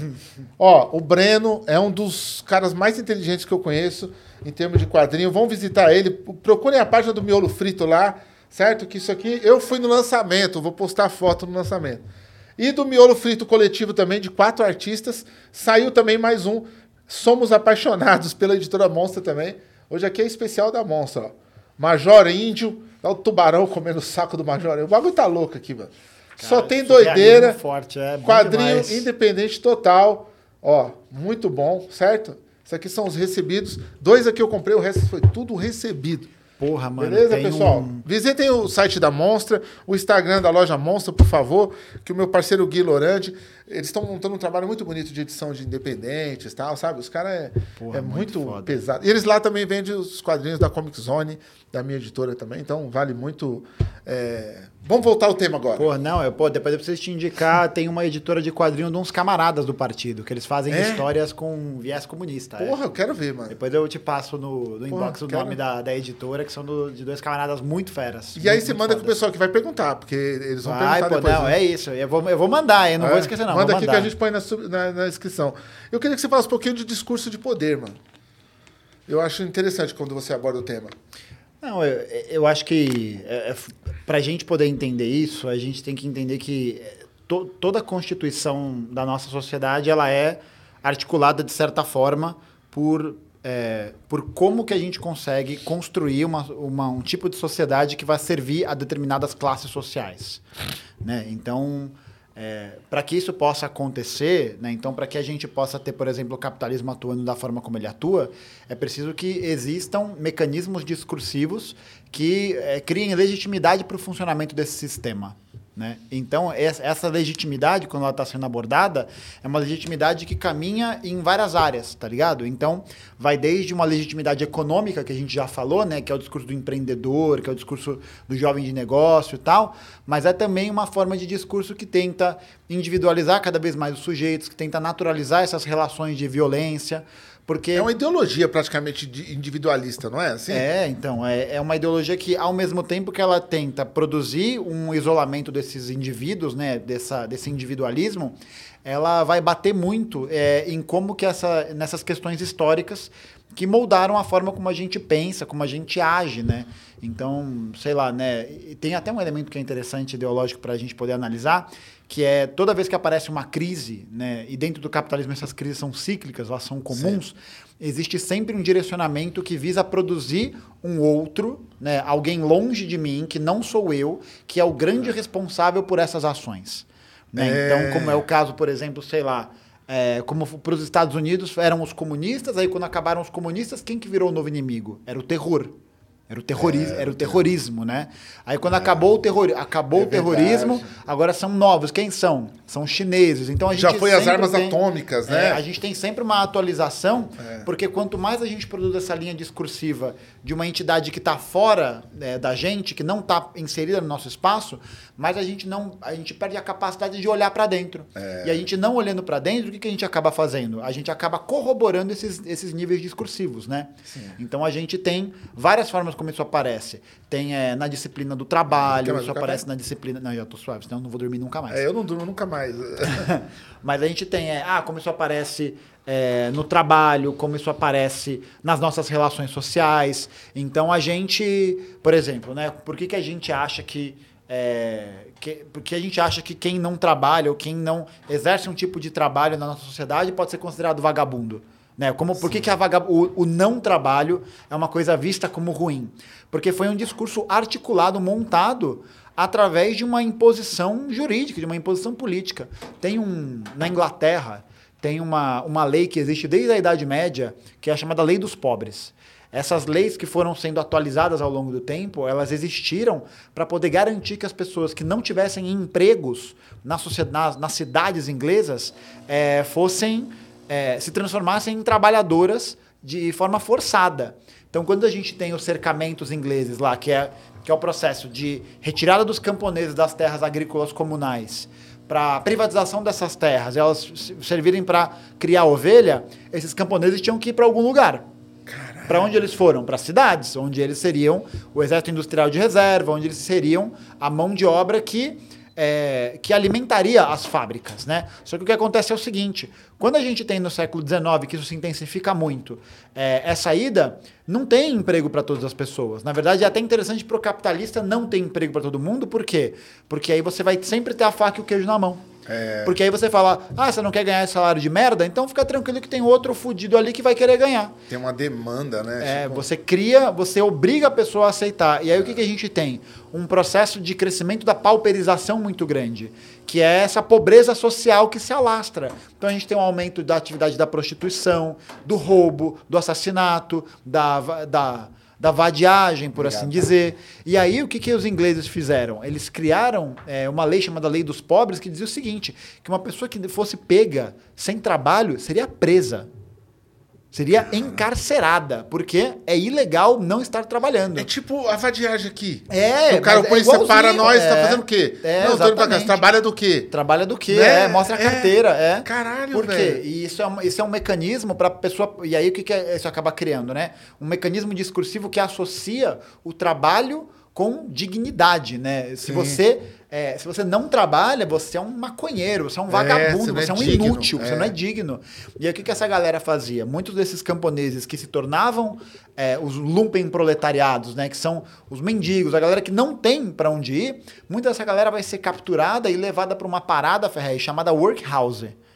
Já ouviu falar disso? Não. Workhouse era uma, era uma instituição que pegava as pessoas, colocava elas dentro desse- desses locais, eram fábricas, é, fábricas, é, é, linhas de montagem, raspava a cabeça das pessoas e colocava elas para trabalhar lá sob tortura e castigo. Tá, porra, tipo os bagulho da Sibéria lá tipo campo de concentração. É, igual o campo de concentração. tipo é. os gulags da época do, É, ca- do, do czarismo. É. É, isso. Inclusive no Ceará tem, teve antes de ter o campo de concentração, né? Tem Uhum. uma história foda do Brasil que teve uns, uns campos de concentração aqui no Brasil, Mano, a né? gente tem isso hoje com as comunidades terapêuticas. É. É isso que Sim. acontece, velho. Tipo, você pega É. uma pessoa que tá totalmente. E aí é aquilo, né? As pessoas. A gente não tem uma política que lida com a questão é, dos narcóticos de uma, da forma como deveria, né? Existe uma criminalização de- do, do uso de entorpecentes, né? E aí o que, que você tem? Você tem um monte de gente que é, vai, vai para esse caminho, que acaba, que acaba se tornando dependente do uso da substância e tal, mas tem uma questão social aí no meio, né? Pô, tem um motivo pro cara querer escapar da realidade o tempo inteiro. Não, e eu falo até que os traficantes nem traficam, ele só entrega. É. Porque o cara já tá convencido pela sociedade a usar droga. Sim. Você não vê esse bagulho de o traficante deu uma bala e lá tinha misturado. Mentira. Não, ninguém pre- não precisa, precisa disso, Tá ligado? é. O cara vê a televisão, destrói ele. Ele escuta o rádio, destrói ele. A família destrói ele. E aí a gente falou, né? Você falou de discurso de poder, pô, pega o que a comunidade terapêutica faz, ela mete ali um evangelistão na cabeça da pessoa Sim. e vai obrigar o parça a vender bala no busão pra falar, é, Jesus me salvou, Jesus É. me, eu fui salvo por Jesus. E a maioria dessa galera que vai fazer isso trabalha, né? Tá, tá, tá gerando riqueza pra alguém e não ganha um centavo em troca. Sabe Não. qual é o nome disso? Escravidão, bicho. Não, e tem mais, hein? A família paga muito caro pra estar nesses sítios, nesses lugares. É. Tá ligado? A São família paga uma moeda, São mano. os manicômios modernos, É. velho. São os, é isso, é o lugar pra onde vão todos os indesejados, pra onde vão todos os excluídos sociais. É. E, e aí o cara sai de lá depois, de anos lá, ele volta pra realidade dele. O primeiro rolê, ele se envolve com droga de novo.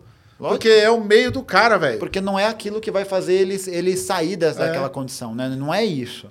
Nossa, e, foda. e é foda, né? Porque o discurso de poder ele aparece sobre esses vários formatos. Do trabalho, é, e aí na ideologia em vários campos, né? No racismo, no sexismo, vai, é, ele, vai se, ele vai se colocando, né? Então, é, por exemplo, né, para falar sobre questões de misoginia, o, a gente vive num tipo de cultura que é uma cultura que nos diz é, ou pelo menos dizia até pouco tempo atrás, mas a gente sabe que isso acontece muito ainda, que o homem tem um papel social determinado que consiste em, por exemplo, enxergar a mulher como um objeto de uso, né? Sim. Quem que lembra da propaganda do vai verão, vem verão? É, lembra disso? sim. Porque é isso, aí você cria um mecanismo de poder que ensina pro cara que se ele não se comportar desse jeito, ele não, ele não tem lugar na sociedade. É, não, Por não- isso nem que transa, nem faz amor, nada. Tanto que até, até chinelo é usado pra isso. É, pô, a mulher com chinelo e o cara vai lá, nossa. Que o cara tem um chinelo e ele tem acesso à mulher da praia, É. tá ligado? Um chinelo. É uma objetificação foda, É. assim. A gente pega, por exemplo, o que, que a maioria dos apoiadores do Bolsonaro a gente vê? São geralmente pais de família, são geralmente os caras de classe média, classe média baixa. Por quê? Porque é, uma, é um cara que cresceu dentro dessa cultura, alimentando essa cultura. E aí o que a gente tem? Uma mudança de, desse panorama, a gente tem uma mudança ainda, ainda tímida, né? Porque deveria ser, mas uma mudança que já é bastante importante. E aí o que, que acontece? Pô, como assim eu não sou mais a cereja do bolo? Como assim eu não posso mais fazer o que eu quiser? Não. E aí vem um cara, vem aí o senhor aí, ó, que, que fala o que eu penso, né? É. Que ele é sincero, ele é ele é um cara que, que diz o que pensa. E tudo que ele pensa é a realidade do, do, do- da mediocridade da ideologia brasileira. Porque é isso, né, bicho? Se a gente pudesse caracterizar essa linha discursiva que a preside... que, enfim, né, a ideologia da presidência da República apresenta, é da mediocridade. É da mediocridade, É, é- é a pessoa média. É, É, a o pessoa cara que, que fala escondidinho na festa, né? é, é, Falava, é, né? é, é a pessoa que agora não tem mais. É um negócio que até o Casimiro falou que eu achei engraçado, porque na, época, na nossa época, a gente tinha vergonha de falar coisa burra. A Sim. gente tinha vergonha. Hoje em dia, os caras têm orgulho de ser burro, velho. É. Fala, não, aqui, ó, ó, como eu sou burro, vou falar um negócio aqui sem estudar, que eu sem acho. pensar. É o que eu acho. Só que é o seguinte, esse negócio do que eu acho é foda. Porque eu mesmo já tive. O Monarca, a gente sempre tem essas ideias. Quando é, o Monarca ele é a favor da liberdade e tal, a gente já sabe tudo. Mas quando eu fui lá no programa dele, no Monarch Talks, quando ele discordou de mim, ele mandou puxar na internet as informações a favor do Gustavo Lima. Aí eu fiquei engolindo aquela porra, falei, pô, peraí, aí quando é eu, o meu argumento tem que provar, tá ligado? É. Aí ficou, não, puxa isso aí. Ah, tá vendo, Fez? Não foi tão assim, não é tão sócio do presidente. Eu falei, ah, é verdade, não é tão assim, mas, tá, mas é, ainda é um fundo. Então, assim, aí eu tive que. Aí teve que apresentar, né? É, então, é- assim, é o famoso pimenta no dos outros. no é dos fresco, outros, né, é- bicho? é- É. puxa a figurinha aí pra nós, por favor. A gente tem um, artista aqui, o Grau Arts, que ele sempre faz um desenho. Olha, Caralho, bicho. camarada Gustavo. foda. Porra, muito foda, bicho. Que da hora. Legal, mano. Caralho, muito massa, velho. Muito, muito massa. Adorei. Muito bom. A gente vai te mandar ela em Eu alta. quero essa figurinha depois, porra. Muito pica. Obrigado, Grau Arts. Grau Underline Valeu, Arts. Arts. Porra, muito pica, muito maneiro. Sigam lá. E a gente vai ter o Grau aqui junto com o Helder. A gente tá tentando fazer uma dobradinha do Grau e do Helder junto, que o Helder é outro artista foda também. Então, Grau, cola aí logo mais pra gente ver seu rosto. A gente fala de você há mais de um ano aqui quase. Muito foda. E muito legal. Obrigado pela figurinha, Grau. Pô, mas isso é muito foda, né? Você falou dessa perspectiva de liberdade de expressão e é um negócio que a gente recebe muito é, por essa ideologia. E para você ver, né? Como isso é um discurso de poder. Quando a gente é ensinado o tempo inteiro que a gente deveria ter toda a nossa liberdade de expressão de forma irrestrita, isso coloca a gente num certo lugar que nos impede de criar conflitos com o outro, né? Como se fosse possível a gente estabelecer um diálogo ou estabelecer qualquer avanço social, qualquer coisa, sem que exista o contraponto das ideias, né? Sim. Então, tipo, ah, não, eu posso falar o que eu quiser porque é o que eu acho. E se qualquer pessoa disser qualquer coisa diferente, não. Essa pessoa tá errada, essa pessoa é, uma subversiva, não sei o quê. Por isso que é, é, é, ni- nisso que a gente tá, tá pensando, né? Política, a história, tudo é movido a partir de conflito, de confronto. Mas porque se a gente é entendido como um ser de movimento, porque a gente está o tempo inteiro se atualizando, aprendendo mais, fazendo mais, é impossível a gente é, viver numa realidade em que a nossa razão esteja ali suprema, porque eu acho. Tá ligado? E é, e é nesse ponto, por exemplo, que, é, que eu acho que essa galera, esse- os liberais, a galera da liberdade de expressão, pá, erra muito. Erra muito, é, erra muito, porque o- a perspectiva que eles partem é uma perspectiva que a gente chama de idealista.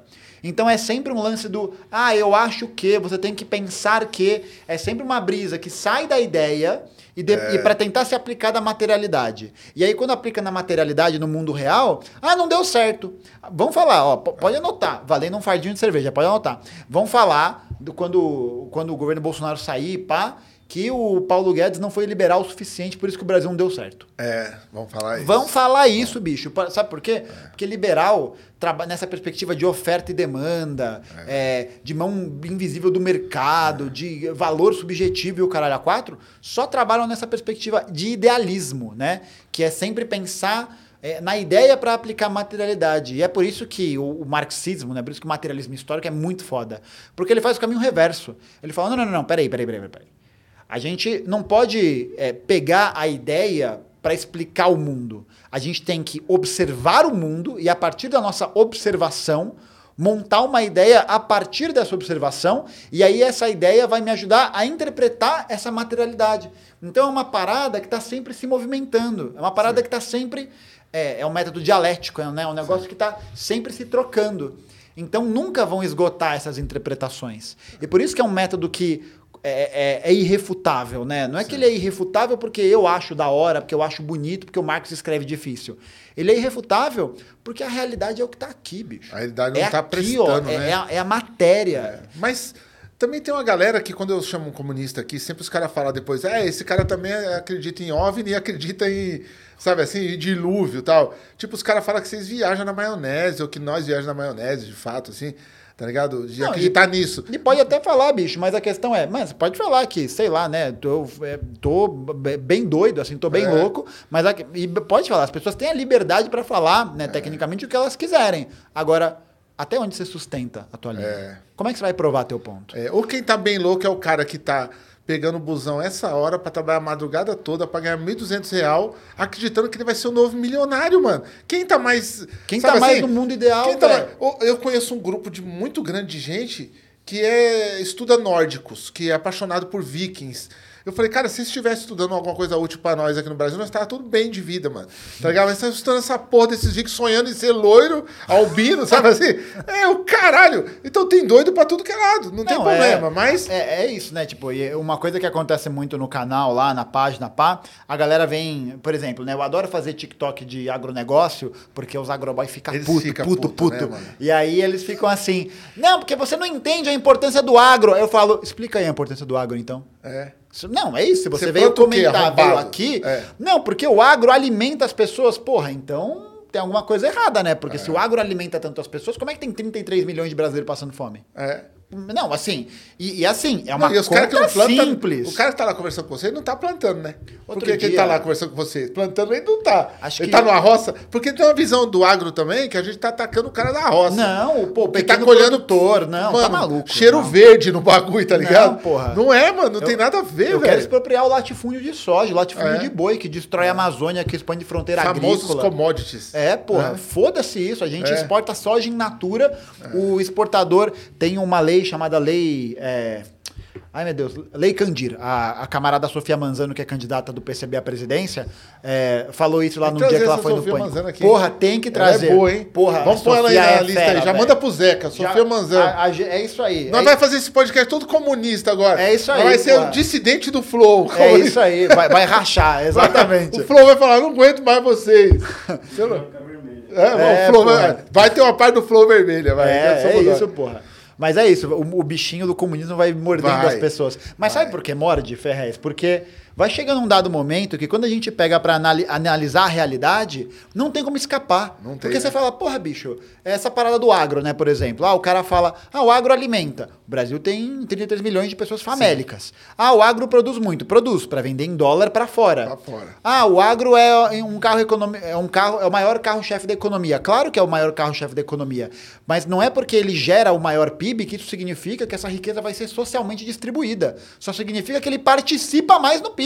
Só isso. Então tem essa lei Candir que a camarada Foda Sofia fala. falou. Porra, Foda. mas é, a galera acha que crescer PIB. É pra Vamos ele. crescer vai PIB, chegar na casa PIB. dele. Porra, velho, pacote vai do PIB. cu, Aqui, ó, chegou o pacote do Chegou PIB. PIB, é. 3%. É. Não, arrombado. Isso era se a lei do Suplicy fosse aprovada. É. Aí ia chegar. Aí né? chegaria a renda básica. Mas, tipo, os caras acham que crescer PIB é, é- é a coisa mais importante que existe. O lance é, de que adianta a gente ter um PIB astronômico que cresce, cresce, cresce, cresce e a desigualdade também aumenta? Sim. A gente olha, por exemplo, como os Estados Unidos se reestruturaram economicamente a partir dos anos 80.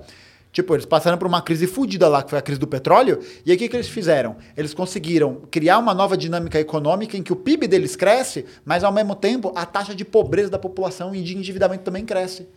O que, que isso é indicativo? Porque se fosse uma- uma- um crescimento de riqueza saudável, né, socialmente compartilhado, a taxa de pobreza deveria o quê? Diminuir. Sim. Mas por que, que mas se aumenta a taxa de pobreza e aumenta o endividamento das famílias, o que, que você tá, o que, que isso mostra?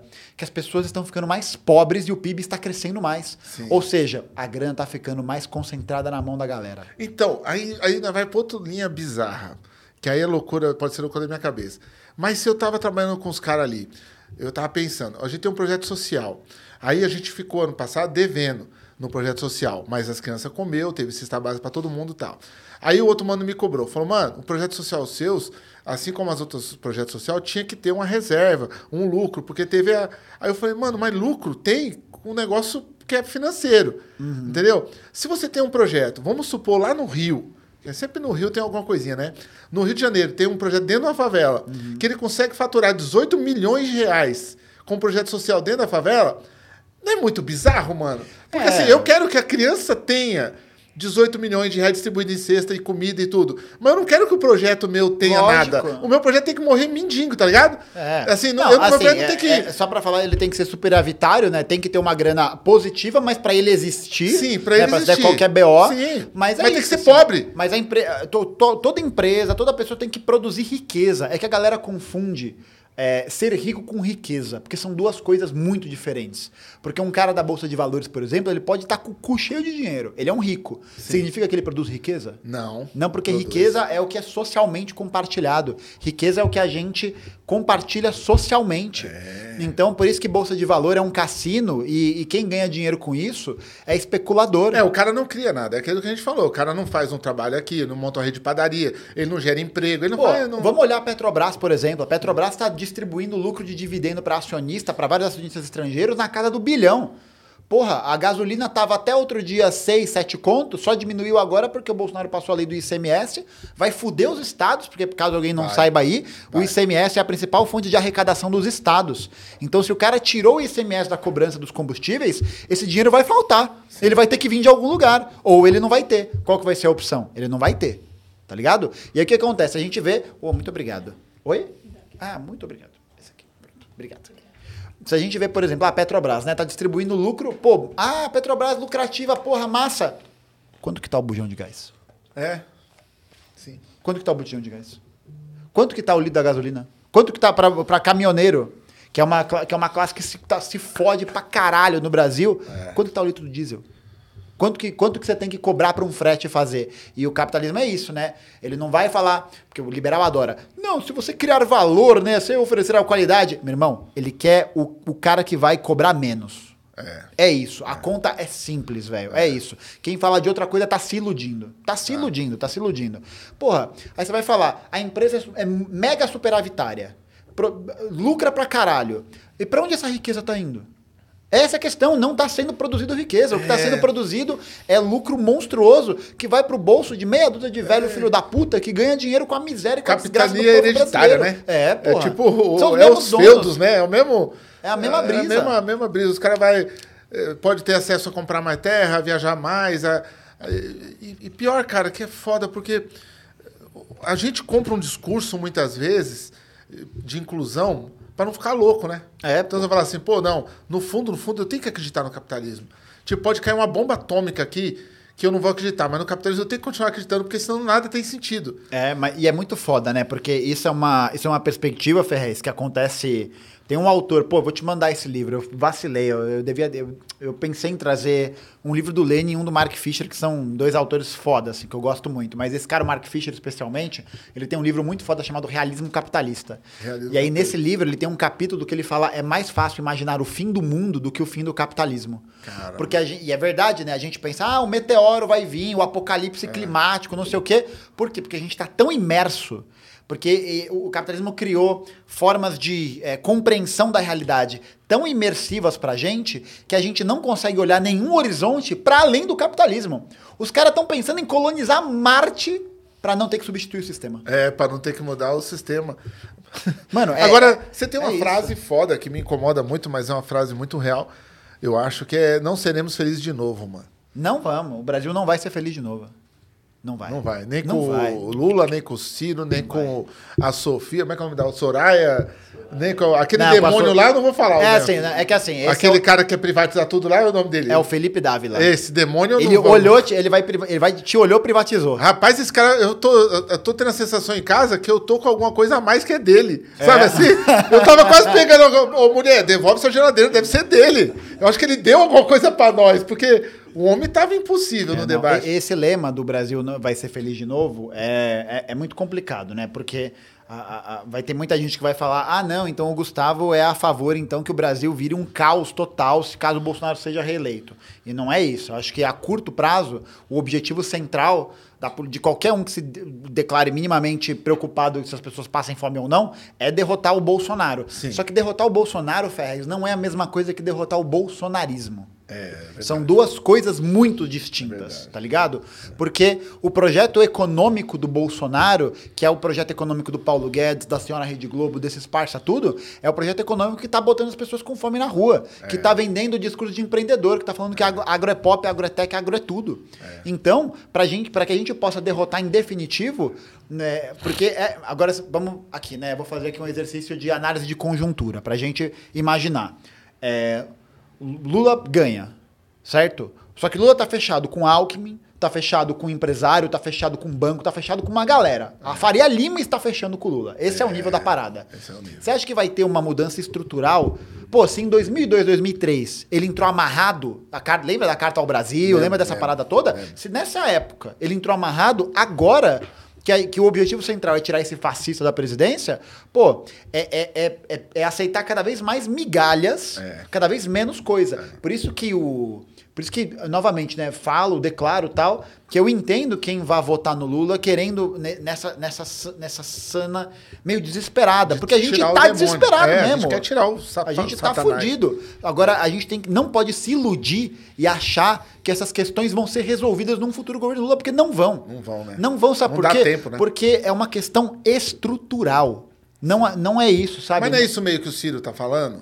Ah, mais ou menos assim, porque o, o Ciro tem uma, um outro problema que o Ciro acha que existe diferença entre capital financeiro e capital industrial. Ele acha que essa separação ela é real, ela não é real. Não é real. Ele, a crítica que ele faz ao rentismo é uma crítica que eu acho ok, assim. Inclusive o programa econômico dele tá mais à esquerda que o programa do Lula. Tá, não tá? Eu acho. Tem até o Suplicy no É, bagulho. eu, eu acho assim. Agora eu vou ser cortado e vão me xingar Não, pra caralho. foda-se, mas é, aqui, é isso, cara, foda-se. ninguém liga, É análise, bicho. Materialismo, foda-se. Ô, a ver se ninguém assiste. Só o Luigi que assiste quando ele acha o react Só bom. o Luigi é foda. Ninguém mais assiste essa porra. E, mas, tipo, o que eu acho é que para que a gente possa resolver essas questões estruturais, a gente tem que entender que é, um- o Brasil ele ocupa uma posição econômica global que é uma posição de país de terceiro mundo.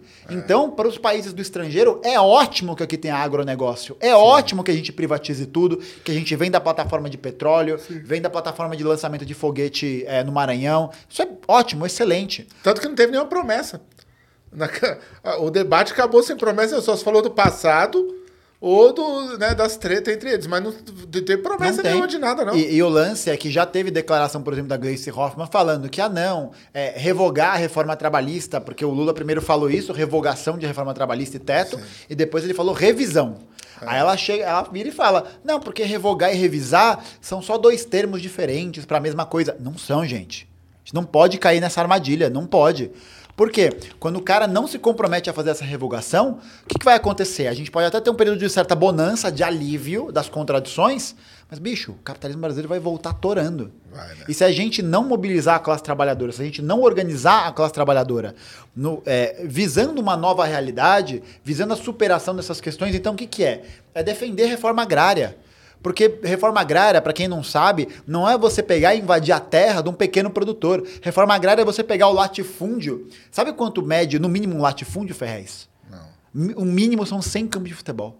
Tá, puxa. 100 campos de futebol é, é- é território pra caralho. Isso pertence a uma pessoa. Tá ligado? Pertence a, a- a um sujeito. E aí você vai é pegar essas áreas que são improdutivas, que o cara ganha especulando em cima daquilo, e você dividir para camponeses que não tem onde morar, que não tem onde comer. É pegar e falar, a gente fala de reforma para criar moradia popular, é, por exemplo, é, é tornar inaceitável, tava passando aqui, pô, córrego a céu aberto, é tornar isso inaceitável. O que que é? Tem vários prédios no centro de São Paulo que estão desocupados. Devendo milhões, bilhões de IPTU. É pegar esse prédio, desapropriar, falar, ó, esse prédio tá na. E o negócio, Ferrez, é que isso não é revolucionário. Isso não é revolucionário, isso está na Constituição brasileira. A Constituição, a não ser que eu não tenha me informado que a Constituição brasileira é comunista, Mudou, né?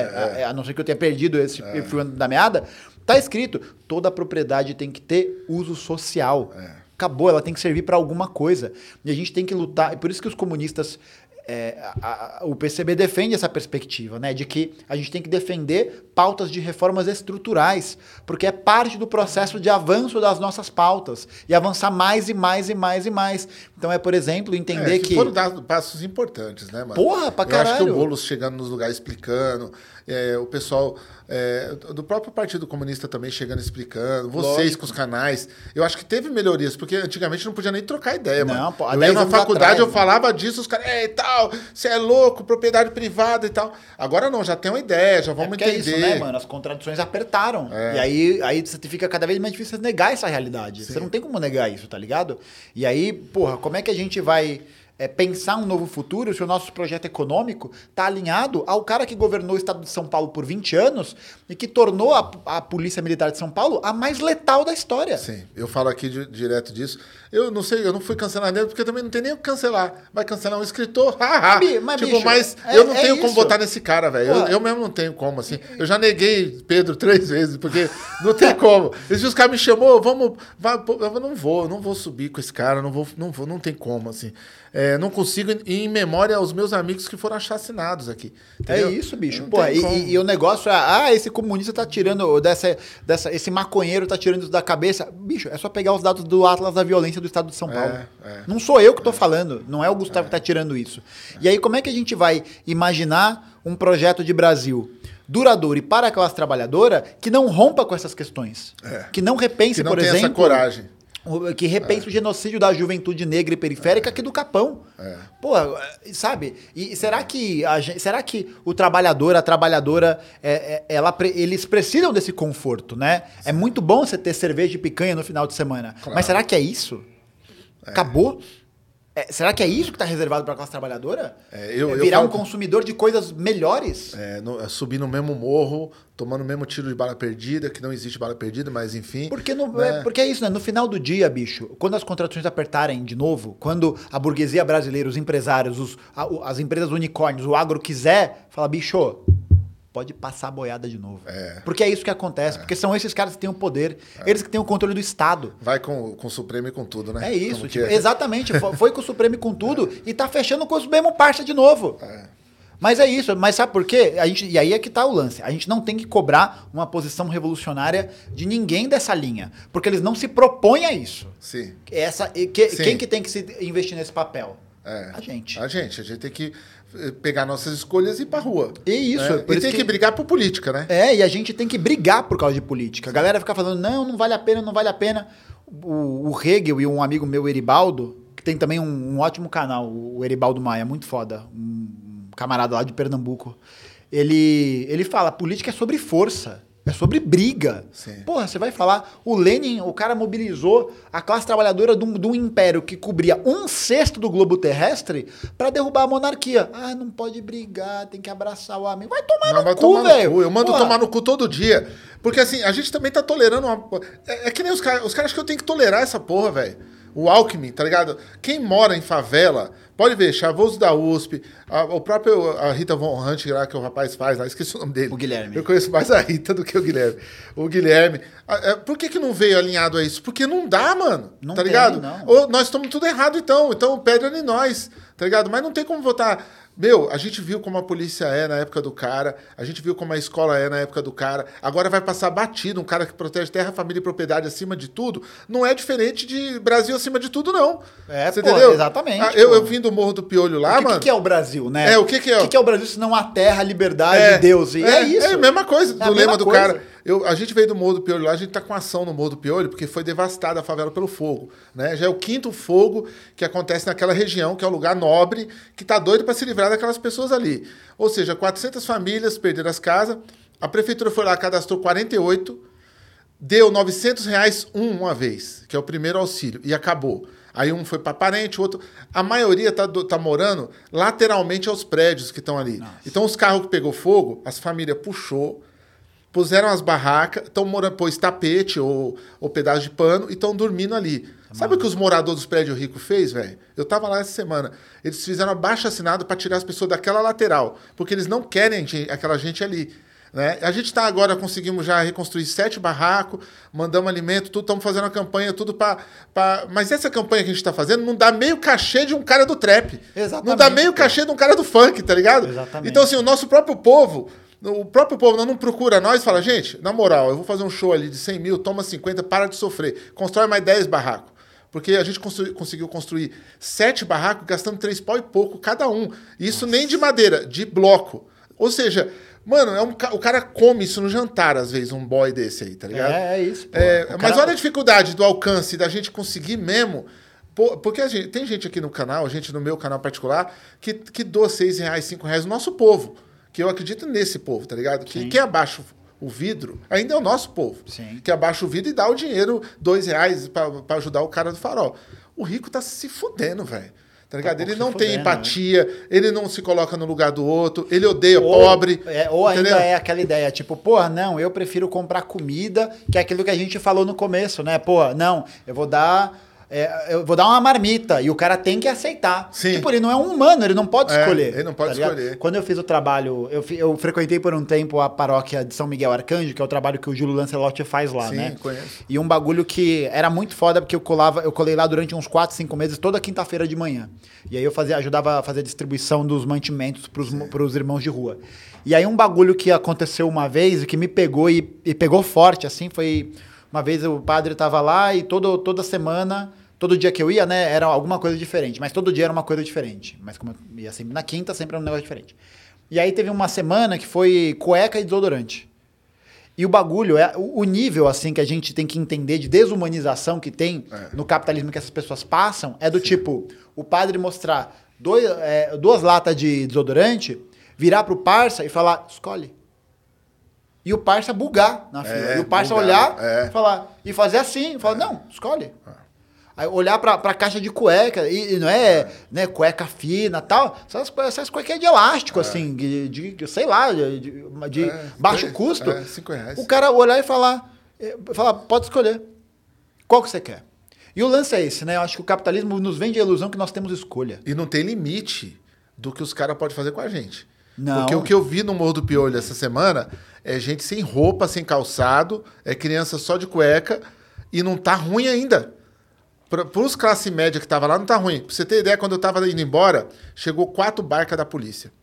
E aí os caras viu eu junto com os caras da Periferia e Solidariedade e tal, e eles gelou já. Quando vê nós, já gela. Nós tudo de boné, tudo de preto. Aí eles gelou, mas eles iam entrar na favela, tá ligado? Só que tinha um funk rolando. Então alguém denunciou. Era no prédio dos boy. É, Aí eles olhou o som, passou, relatou lá, olhou pra nós e voltou. Em seguida, uma boyzona colou com o carro, porque Deus, Deus é irônico comigo pra caralho. Ele põe isso aí pra me escrever, não é possível. Ou pra falar aqui no podcast. Entrou uma boyzona e ela trombou com nós, mano, na entrada da favela também.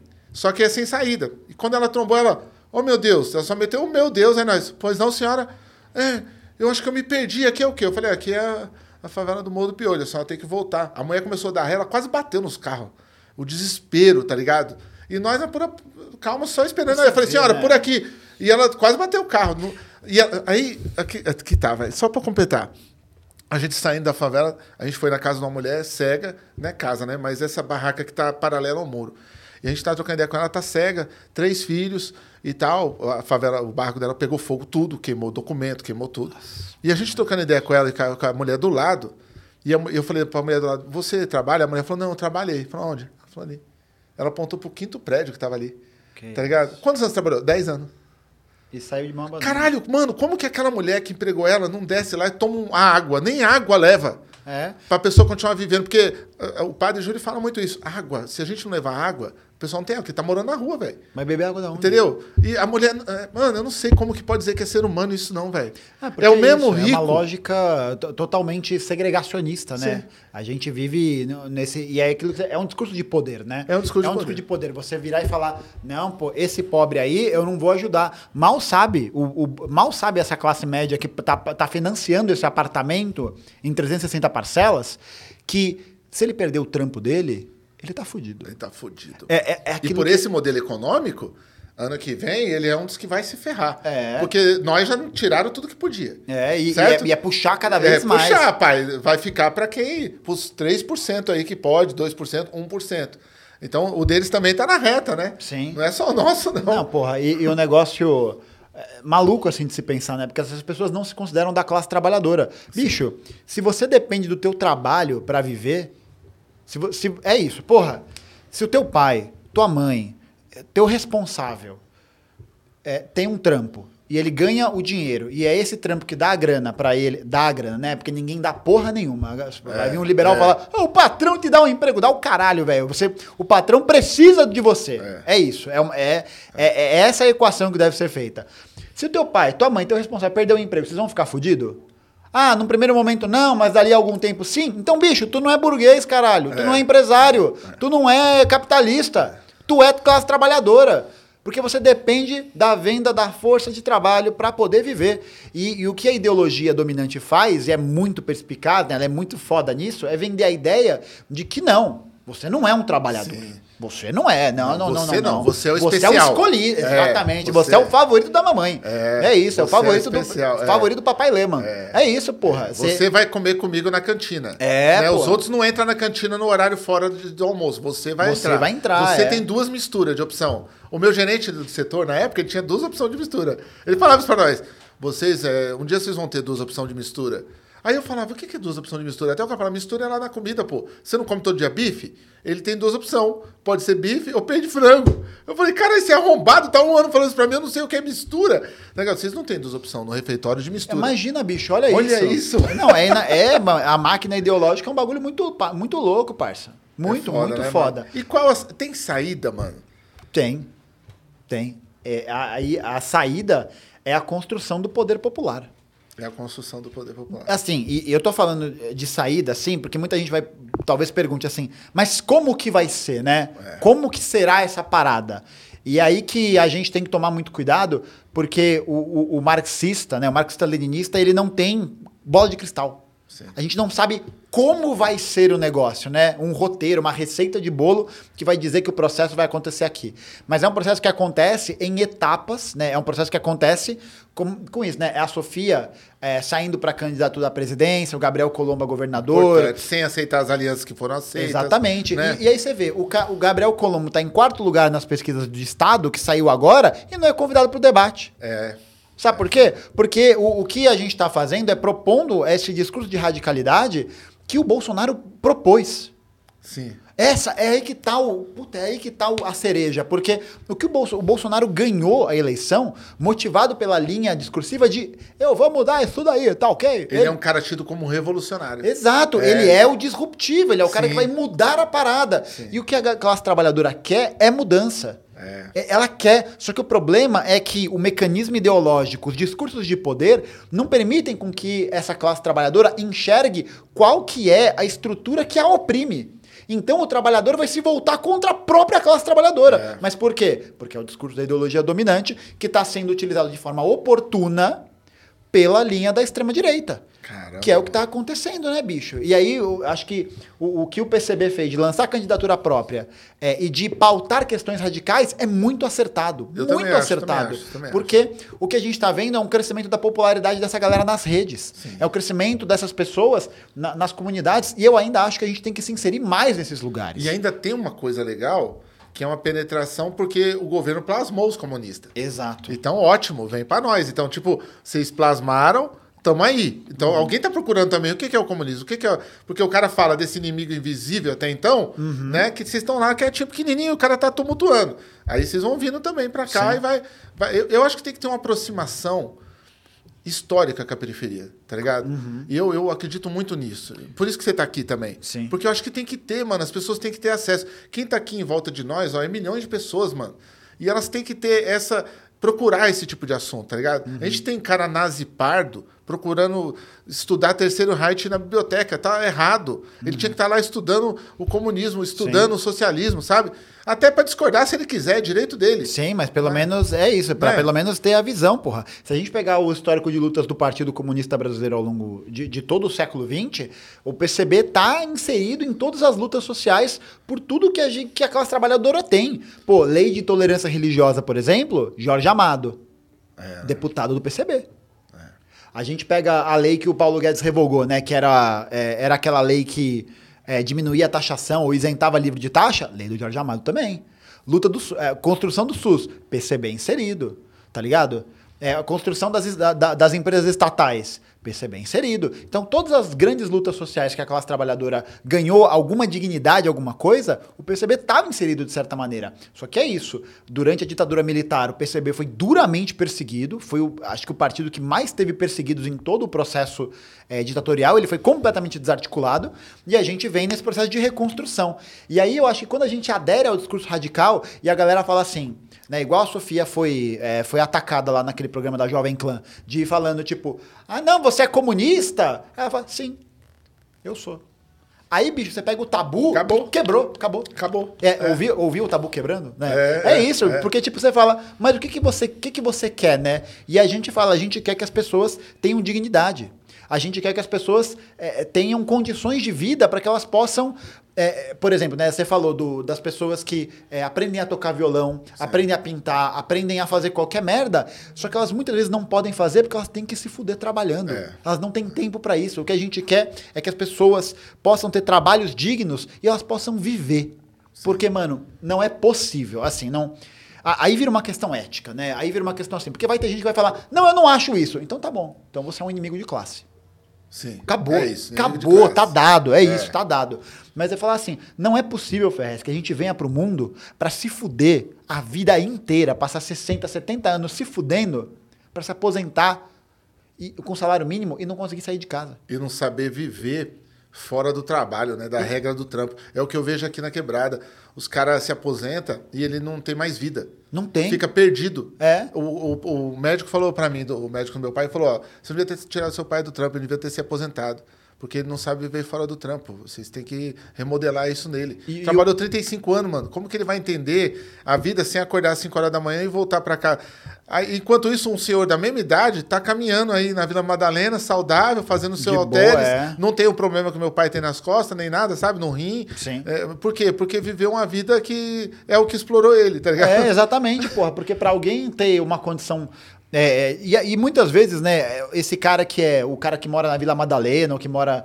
é, como eu, na Vila Mariana, tipo, essa pessoa, ela também trabalha, só que o fato dela ter um trabalho um pouquinho melhor, ela Sim. coloca ela num lugar que ela acha que é muito É. superior ao fudido que tá aqui. Mas os lugares também Aí a gente tem que ser sincero.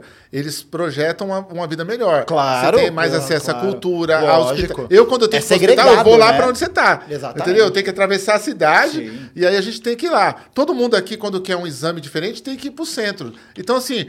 É, As o- empresas estão no centro. Os melhores cinemas, os- as coisas gratuitas, mano, estão no centro. Sim, Tá ligado? exato. O cara quer acesso a uma biblioteca foda, um cinema foda, ele vai no Sesc lá Tem no que centro. pegar um busão e andar por duas horas dentro da cidade. Só que é que o negócio é esse, né? Uma passagem custando 4,40. O cara ganha o VT pra ir e voltar do trampo. Como que ele vai ter dinheiro pra, pra, pra lazer, velho? É, não, e tem mais. Não é perto de onde ele tá. É por isso que ele faz o Exato. rolê aqui, ele liga o som do carro, tá ligado? As pessoas falam assim: ah, mas o cara tá ligando som alto no bar e tal. Mas, mano, ele não tem como ir pra lá curtir o Sesc que tem tudo. Exato, Tá ligado? Um exato. exemplo, né? Então ele, ele vai fazer o quê aqui, mano? Ele vai. Ele chegou, que nem você falou, 8, 9 horas da noite. Ele serviu a burguesia, ele fritou o lanche, ele cuidou da saúde do cara, ele foi o professor de história do cara. E quando ele chega aqui, mano, ele, o filho dele não estudou, a mulher dele não tem a comida preparada para ele poder comer, porque ele, ele fez a comida lá, mas aqui não tem. Ele vai pro bar, vai pegar uma e vai ouvir um som, mano. Lógico. Tá E ligado? aí, e aí o que acontece? Esse tipo de lazer é criminalizado. Sim. Igual o baile, né? E aí É. vem, a- vem esse discursinho hipócrita de merda conservador falar: não, porque no baile rola putaria, rola droga, rola isso, rola Só. aquilo. Meu amigo, tu já foi numa festa do Mackenzie? É. Não, na nossa, moral, você já- não. Debates políticos. Porra, é, é, não, é, é só os Milton Ribeiro da vida, É, né? é, entregando, entregando quilo em, ou- ouro em quilo, né? Mas, tipo, o negócio é esse. E- existe um projeto social, e esse é, o- esse é o projeto do capitalismo brasileiro. É um projeto que visa colocar a classe trabalhadora no seu devido lugar. Mas qual que é essa classe trabalhadora nesse devido lugar? É o lugar da morte, da miséria, da opressão e desse tipo de vida que não tem nada a não ser trabalhar para produzir riqueza para outra pessoa. Pra outra Mano, pessoa. isso a Sofia, é, ela na entrevista lá da Jovem Clã, ela mandou uma muito foda, que aquele babaca do Samidana lá falou, ah, porque não sei o que, né? É, o, é, o, é isso, é o liberal que trabalha com números, e aí por trabalhar com números o cara não consegue enxergar a realidade, por isso que ele é burro. E aí ele, ele tava falando um negócio lá, pá, e aí ele mandou um negócio, eu não lembro o que, que, ela, que ele falou, aí a Sofia pegou um gancho assim, ah, então é o trabalhador que produz a riqueza. Aí o Samidana, é claro. Aí a Sofia, então por que, que essa riqueza não fica com o trabalhador? Essa é a pergunta que a gente se faz. Bugou. Nossa, bugou. bugou, né? Deu tela azul. Deu tela azul no Samidame.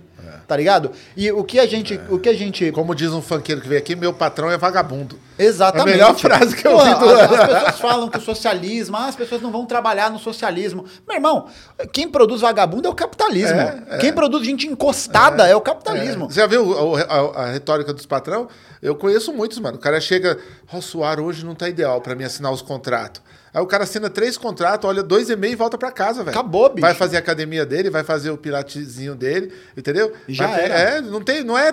Os caras acham que o cara tá suando, trabalhando. Quem tá trabalhando é os peão, velho. É, porra, é, até, até isso, né, porra? A gente pega qualquer pessoa, é, é, gerente de fábrica, qualquer porra, mano, quem tá fazendo lá o bagulho acontecer não é o cara que tá no escritório. Ele É. pode até ter essa posição de organizar, pá, mas ele é tão bosta quanto o cara que tá na merda na linha da fábrica. É. Ele tá nessa mesma posição. É que é isso, né? Mas ele tem a importância do, da É, segunda é que o mistura. cara tem um cargo de gerência. É a segunda mistura. Não, é, então, é a segunda mistura, mas isso, isso aí é um bagulho, Ferrez, que é, foda, mano. é, é como essa articulação tá montada, assim. E o cara vive mesmo, cara. Eu tinha um cara no Bob's, eu trabalhava no Bob's, e o meu gerente do Bob's, o Edson, maldito Edson, onde você tiver, vai se fuder, Edson.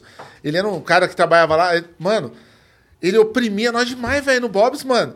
Ele mandava a gente cortar o tomate, é 3 centímetros, 3, eu falei 3 centímetros. Ele mandava a gente buscar tomate num mercado muito mais longe pra economizar, tipo, 15 centavos por quilo, velho. Tá ligado? Uhum. Quando o bagulho deu ruim, ele foi o primeiro a ser demitido, mano. Tá ligado? Eu acho que até agora ele tá tentando entender o que, que aconteceu com ele, mano. Sim, Tá ligado? exato. Até agora ele tá tentando entender. Tipo, é- é- e é muito foda, né? Porque a, a classe trabalhadora sendo colocada nesse lugar, que ela tem cada vez menos opção, que ela tem cada vez menos escolha, ela é obrigada a aceitar os piores empregos, ela, isso causa um monte de problemas que não são problemas é, que deveriam ser naturais. A gente, é só a gente olhar o número de ansiosos e depressivos que tem no Brasil de hoje em é, dia. Tá todo mundo fudido, velho. Mentalmente, Todo porque, porra, doente. você não sabe se você vai ter o que comer no final do mês. tá Você não sabe se vai doente. ter grana pra pagar aluguel, tá E ligado? o cara que é de classe média alta, ele não vê razão também nas coisas. Não. Ele sai assim, ele não vê também porque é muita pobreza em volta. Se o- só se o cara for cego, não vê. Que ele tá comendo e as pessoas em volta estão tudo fodidas. Ele não sai com amigos, porque Mas- os amigos estão ferrados, perdendo os E trampos. é isso, né, gente? É, o cara tá imerso em ideologia. É. Ele acha que porque ele ganha 3 mil reais, ele é, tipo o pica, né? É. Ele é o Elon Musk tupiniquim, tá ligado? É, E aí o que. E eles, eles defendem o Elon Musk. Vai tomar no cu, velho. O cara é feio ainda por cima, velho. Vai se fuder, defender Nem pra defender feio. o cara feio. É, porra. Mas é, é- é- é esse padrão, né, cara, de, de ideológico que ele é, ele é provado em livros, ele é provado em vídeos, ele é provado. É todo momento, né? É um ataque que as pessoas sofrem quando elas acordam de manhã. Até é, a hora de dormir, De pôr ela nas caixinhas e embalar até a hora de dormir. É, né? é propaganda, pá, pá, pá, pá, porque isso aí precisa é, entrar na tua cabeça de um jeito que você vai naturalizar essa parada. Sim. Então a gente naturaliza a nossa condição de humanidade. Se você tem uma. É aquilo que a gente falou, se tem uma mina gostosa, se você tem um boot da hora, você tem um jaco massa. E aí você vai ver, porra. Aí você, eu, eu lembro de. Eu gostava muito de 50 Cent quando eu era mais, quando eu era mais novo. Sim, eu É, gosto. e tem uma música dele que eu gosto muito, que é a minha favorita, que é aquela Window Shopper. E aí, o começo do clipe é um trechinho do filme dele, né? Get Rich or Die Trying, que ele mostra ele assim, né? O, mostrando o clipe de rap, pá, os caras com, com boot foda, com os carros foda. E aí ele olha pra condição ali e ele fala: Porra, esse boot custa 100 dólares, 200 dólares. Eu nunca vou conseguir comprar. Porra, bicho. Como é que você vai falar que isso é humanidade? Tá ligado? Como, que você, como que na sociedade da, da propaganda das mercadorias você vai falar que isso é supérfluo? Como você pode mostrar e não dar acesso nenhum pro cara ter, né? E é justamente pra isso, pra você. Pra, é, é como se fosse. É, é, é como se tivesse alguém comendo um bifão, comendo um, um bagulho da hora, uma pessoa famélica, e essa pessoa comendo olha no teu olho. É. E fala: tá vendo isso aqui? Isso aqui é uma delícia. E vai comendo, e, e te olhando, assim, e te comendo com o olhar. E aí o que acontece? Porra, Mas é, é uma classe, é uma parte da elite gigante. Ela é assim, né, cara? A gente É. tem que servir e voltar de costa abaixado, né? Lógico. Não basta servir o prato. Você tem que servir e falar, senhor quer que eu corte pro senhor? É, o senhor quer que eu porra. sirvo na sua boca? É, tem que ter o serviço completo de, de colonialismo, né, mano? É, Senão não, não porque, vira. é porque essa é a ordem, né? É, você tem que não ter só uma opressão material, né? Você não tem que só jogar o cara eh, fudido na condição material, no pior emprego, na pior moradia, na pior condição. Você tem que criar uma ideia que ele olhe pra ele mesmo e fala: "Ah, isso é normal.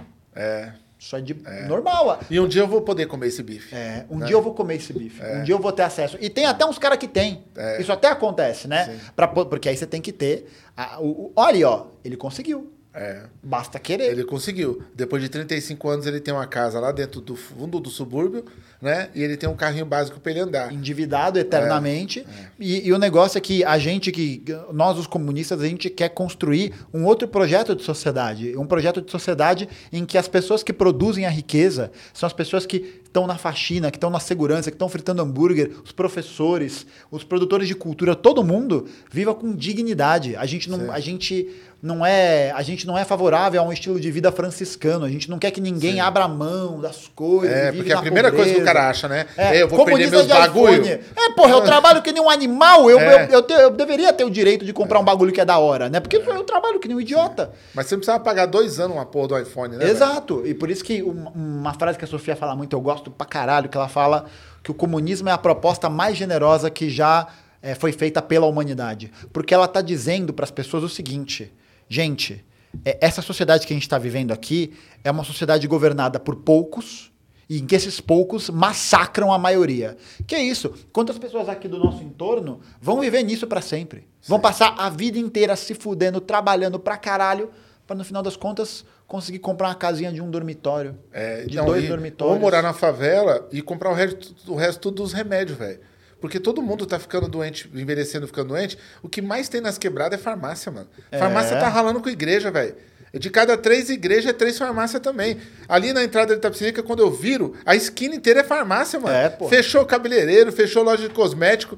E é Porque tudo a classe farmácia, trabalhadora mano. tem que estar dopada pra trabalhar, Porra, velho. Pô, você vai ver, por exemplo, propaganda de remédio é, de dor de cabeça tal. A propaganda é sempre uma mulher correndo, falando pra você não perder seu dia, o remédio Sim. que age rápido, É. pra você continuar na fita. O Você não absorvente, pode. É, que é pra você continuar trampando. É, tu- é Você verdade. não, você não pode, você não pode, tipo, caralho, tô com uma dor de cabeça, tô com uma dor nas costas fodida.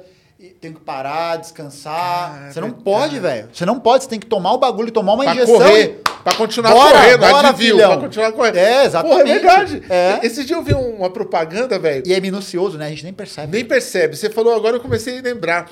Eu vi uma propaganda de leite, o cara, quando você tomar leite e tal, se tiver disposto, tome isso aqui. Eu falei, cara, não é mais fácil não tomar leite? É, Entendeu? porra, Tipo, não. por que você tem que tomar leite, que é um bagulho prejudicial pra porra leite, mano? Né? Um bagulho que já é provado que nem é pra ser humano tomar. Mas não, aí tem um remédio pra tolerar o leite que você vai tomar, tá E ligado? aí você vai ver que a, me- a mesma empresa que tem o leite também tem a ação do remédio que vai Sim. ter a enzima da lactase que vai te faz, permitir fazer isso. É. Então é, é- é todo um mecanismo articulado para que a gente se mantenha nessa posição de subserviência. É um método material, ideológico, farmacológico. Farmacológico. Tipo, é isso. É muito. Ferrez, na boa. Hoje é mais fácil arrumar uma receita de Rivotril do que achar um pino de cocaína. É, é muito É mais fácil você arrumar um O Rivotril. meu médico de regime um me deu, me deu um um Rivotril. Falou, toma um É Rivotril isso. pra você parar Pô, de querer comer. E, e é esse negócio, porra, eu tô ansioso, tô É. triste. Toma aqui esse Prozac e já era. Porque aí você se dopa e esquece que você tá na merda. É, pra isso que vai servir o ansiolítico, o depressivo. E, e assim, né? Antes que alguém fale, não é que eu sou contra a medicalização. Não é Sim, isso. tem gente a gente acha que ter, precisa tá? ter, mas o que existe na realidade é uma vulgarização do uso desses, farm- desses fármacos. Porque o problema não tá na pessoa que tá desajustada. Porque, mano, se, pensa aqui comigo. Se 90% dos brasileiros estão ansiosos, não tem como 90% dos brasileiros ter um problema genético que faz com que eles sejam ansiosos. Tem uma questão sistêmica. Sistêmica. Tem uma questão estrutural que não tem a ver com o sujeito. Você viu esses, esses dias, eh, há uns tempos atrás, uma escola que toda entrou em pânico, a escola inteira teve problemas, o aluno desmaiou, ficou Porque eufórico. prova, é. É, porque pôs prova lá, impulsionou, todo mundo ficou doido, todo mundo. Então assim, caramba, não é um caso isolado de um remédio ou outro, não, né? porra, não é. É, isso que você falou tem, tem muito sentido, cara. É uma sociedade que deixa a gente doente. É, a gente É. tá adoecendo, velho. E o problema é que a gente adoece e não tem tempo de adoecer. A gente não tem tempo de viver a doença, porque a gente tem que voltar pra esteira. Bicho, o... uma coisa que me pega muito, é, e, e na pandemia isso ficou, é, para mim, muito evidente e tal, e, e- e ontem também, né, porque... Só comentar rapidamente, domingo um grande camarada meu acabou, que trabalha comigo, faleceu. Oh, E pá, foi foda. E ontem, é, a gente percebe, ali no, no velório dele, sabe, começa a vir essa percepção, assim, que até aquele tempo em que as pessoas estão se abraçando, estão se apoiando, é uma coisa fundamental. Só que, no, só que no sistema que a gente vive, a gente não tem tempo de viver o luto. A gente tem que voltar para trabalhar, tá ligado? E eu fico pensando na pandemia, que foi 700 mil vidas pra vala, que não podia ter o luto, porque não tinha uma política pública que tentou conter as infecções, nada. O quanto isso vai fuder com a cabeça das pessoas. Sim. Que não conseguem, não vão saber viver a perda. É, não, é um elemento e- fundamental. E, e também tem um lance, né, mano? Você posta o luto e toma curtida, né? É. E você olha o número de curtidas. Pô 588 curtidas.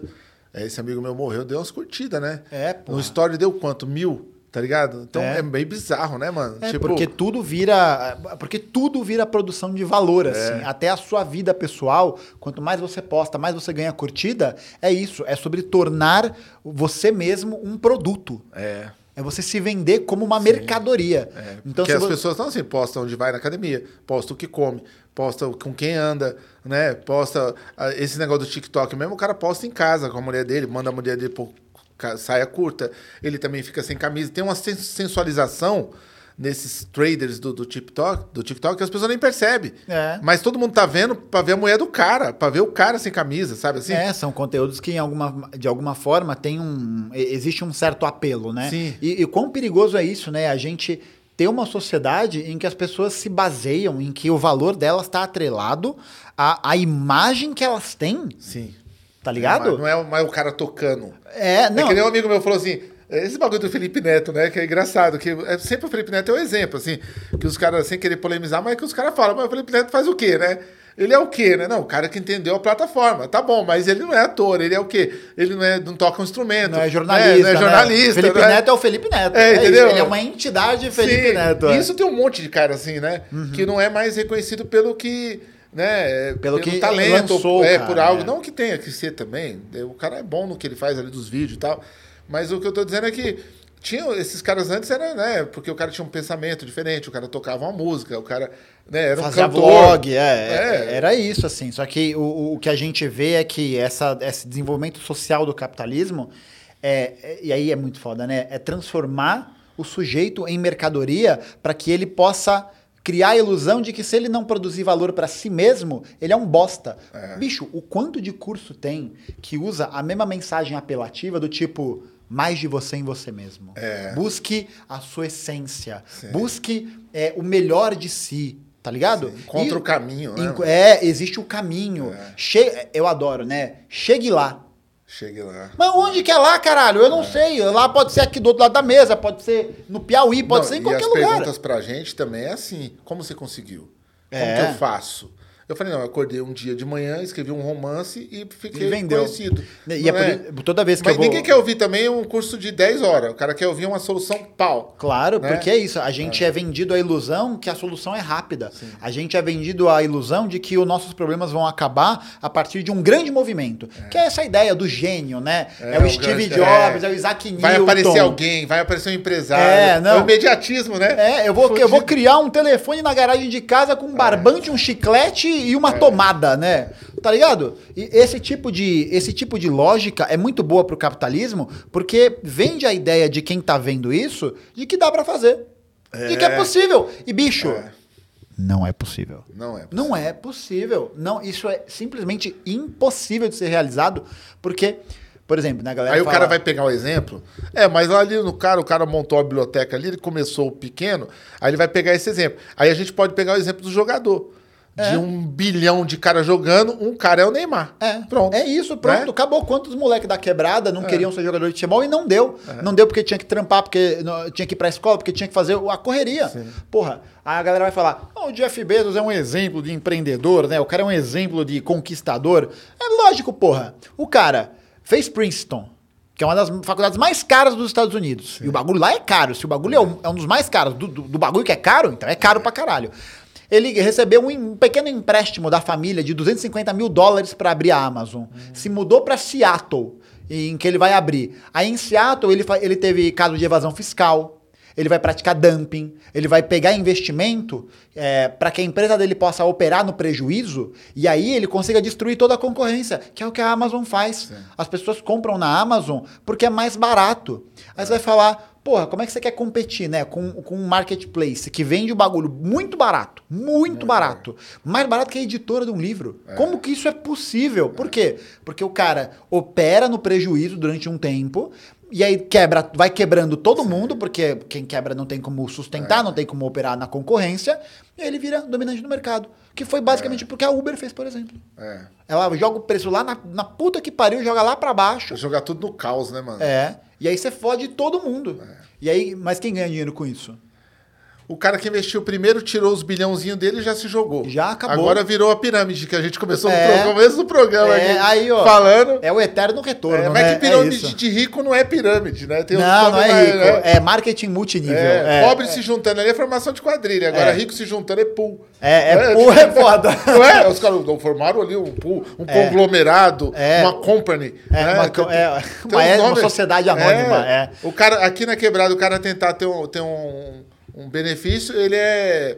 é oportunista. Não, é vagabundo private, preguiçoso. é prime, é não sei o que, sabe? É. Tem outros nomes, mano. É dia- Diamond. É, Não, Diamond o é cara foda, na é. frente- O cara na Cliente- companhia aérea, na frente de um cara na cadeira de roda. Cliente Ele- black, É, né? primeiro É chama o cliente black, diamante, e depois chama o cadeirante. tá Chama aí, ô, fudido, vem cá, agora, Agora é sua vez. você vai. sobrou uma vaga lá. É. É. Pô, então o que a gente, o, o que a gente imagina para a sociedade, e aí que tá a nossa questão ética central, né? A gente acha isso, isso moralmente aceitável, eticamente aceitável? A gente não acha isso nem eticamente aceitável, porque a gente sabe que não existiria um bilionário se não tivesse 100 trabalhadores num armazém trabalhando para que aquele cara tivesse dinheiro. É, né? O Jeff Bezos não seria bilionário se ele não tivesse contratado um monte de funcionário pagando miséria e explorando esses caras para que ele pudesse se gabar do foguete em forma de piroca. Ou comprar o iate que não passa agora no. Que não passa na ponte, que a ponte não. Eles falaram que eles não vão abrir. É. Falaram que não vai abrir e se fudeu. É isso aí, tem que se fuder mesmo. Vai ter que desmontar esse iate, vai ter que socializar esse iate aí. É Fazer isso, ali é. uma comunidade nesse iate. Porra, isso ia ser muito mais maneiro do que o uso que Do o Jeff faria né? pra ele. É, com quero, certeza, porra. Quero te agradecer, Gustavo. Porra, Ferrez, eu que agradeço o convite. Obrigado. Quase não Foi- termina esse podcast nunca porque tá muito bom, mano. Obrigado. Não, eu agradeço demais o convite, mano. Foi. É muito foda ver o bagulho rolando, assim, ver que a gente tá chegando nos lugares e. É, aliás, um amigo meu, o- Paulo Fabião, pediu pra eu te mandar um abraço, Ô, que ele Paulo. é muito seu fã. Obrigado. É um comediante. Meus pêsames. É um, é é um comediante de stand-up PCD, ele é muito foda. É? É, ele é muito foda. Ele é Paulo muito... Fabião. Paulo Fabião, isso. Obrigado, Ele Paulo é Fabião. foda, vou foda. seguir você na rede lá, vou procurar você lá pra ver se é zica mesmo. Não, é zica Deve ser mesmo. um moleque porra. bravo. É, o moleque ser. é brabo. E, pô, agradecer demais a todo mundo que convidou, que tá aí na produção ajudando. E agradecer esse pessoal, a ti que me convidou aqui. Feliz da hora. Não, eu fico contente. Sigam o História Cabeluda, sério. Sigam aí, o perfil dele é restrito, você não pode seguir, mas o História Cabeluda você pode. Que é o, o trabalho importante dele na internet. Se inscreve no canal, compartilha o vídeo, pega um corte desse aqui, joga no grupo dos bolsonaristas pra tumultuar, pra perder o tio chato da É, família. exatamente. Pode brigar, não? velho. Pode brigar. É, Se não perdeu tudo, ainda, porra. Picota é. tudo que é tudo nosso aqui. É tudo beleza? nosso. E na, te- na quinta-feira que vem, pessoal, a gente vai estar com o Jairo Guedes, certo? Do The Trops of Doom e também ex-Sepultura. Mano, nós vamos ter um ex-Sepultura aqui nessa mesa. Tá maluco. E líder de uma banda do The Trops of Doom, que é foda, banda pesada. Vocês sabem que eu gosto também de um rock pesado, death metal, black metal também. Eu tenho um pezinho com o cão lado a lado, né? Então nós vamos estar desse jeito. Ou é um comunista, ou é um Ou roqueiro, ou um cão. ou É isso, é- é articulação do fim do mundo, é isso. Mas obrigado, tá, mano? Valeu, Ferrez, eu que agradeço, man. E acompanha a gente pelo Spotify também. Esse áudio vai estar disponível no Spotify completo. Você pode escutar no seu carro, indo pro seu serviço, ouvindo alto pro seu chefe, poder mandar você para um lugar melhor. É, exatamente. Tamo junto, pessoal. Valeu, gente, é nóis. To celebrate Slider Sunday all season long, Kings Hawaiian is giving away $1 million in a trip to the big game to one lucky winner. Just go to KingsHawaiianShowdown.com to enter to win. Earn more entries by playing fun games, voting on your favorite sliders, and discovering delicious game day recipes. That's KingsHawaiianShowdown.com for your chance to win $1 million. KingsHawaiianShowdown.com. Lucky Land Casino asking people what's the weirdest place you've gotten lucky? Lucky? In line at the deli, I guess? Aha, in my dentist's office. More than once, actually. Do I have to say? Yes, you do. In the car before my kids' PTA meeting. Really? Yes. Excuse me, what's the weirdest place you've gotten lucky? I never win and tell. Well, there you have it. You can get lucky anywhere playing at LuckyLandSlots.com. Play for free right now. Are you feeling lucky? No purchase necessary. Void where prohibited by law. 18 plus. Terms and conditions apply. See website for details.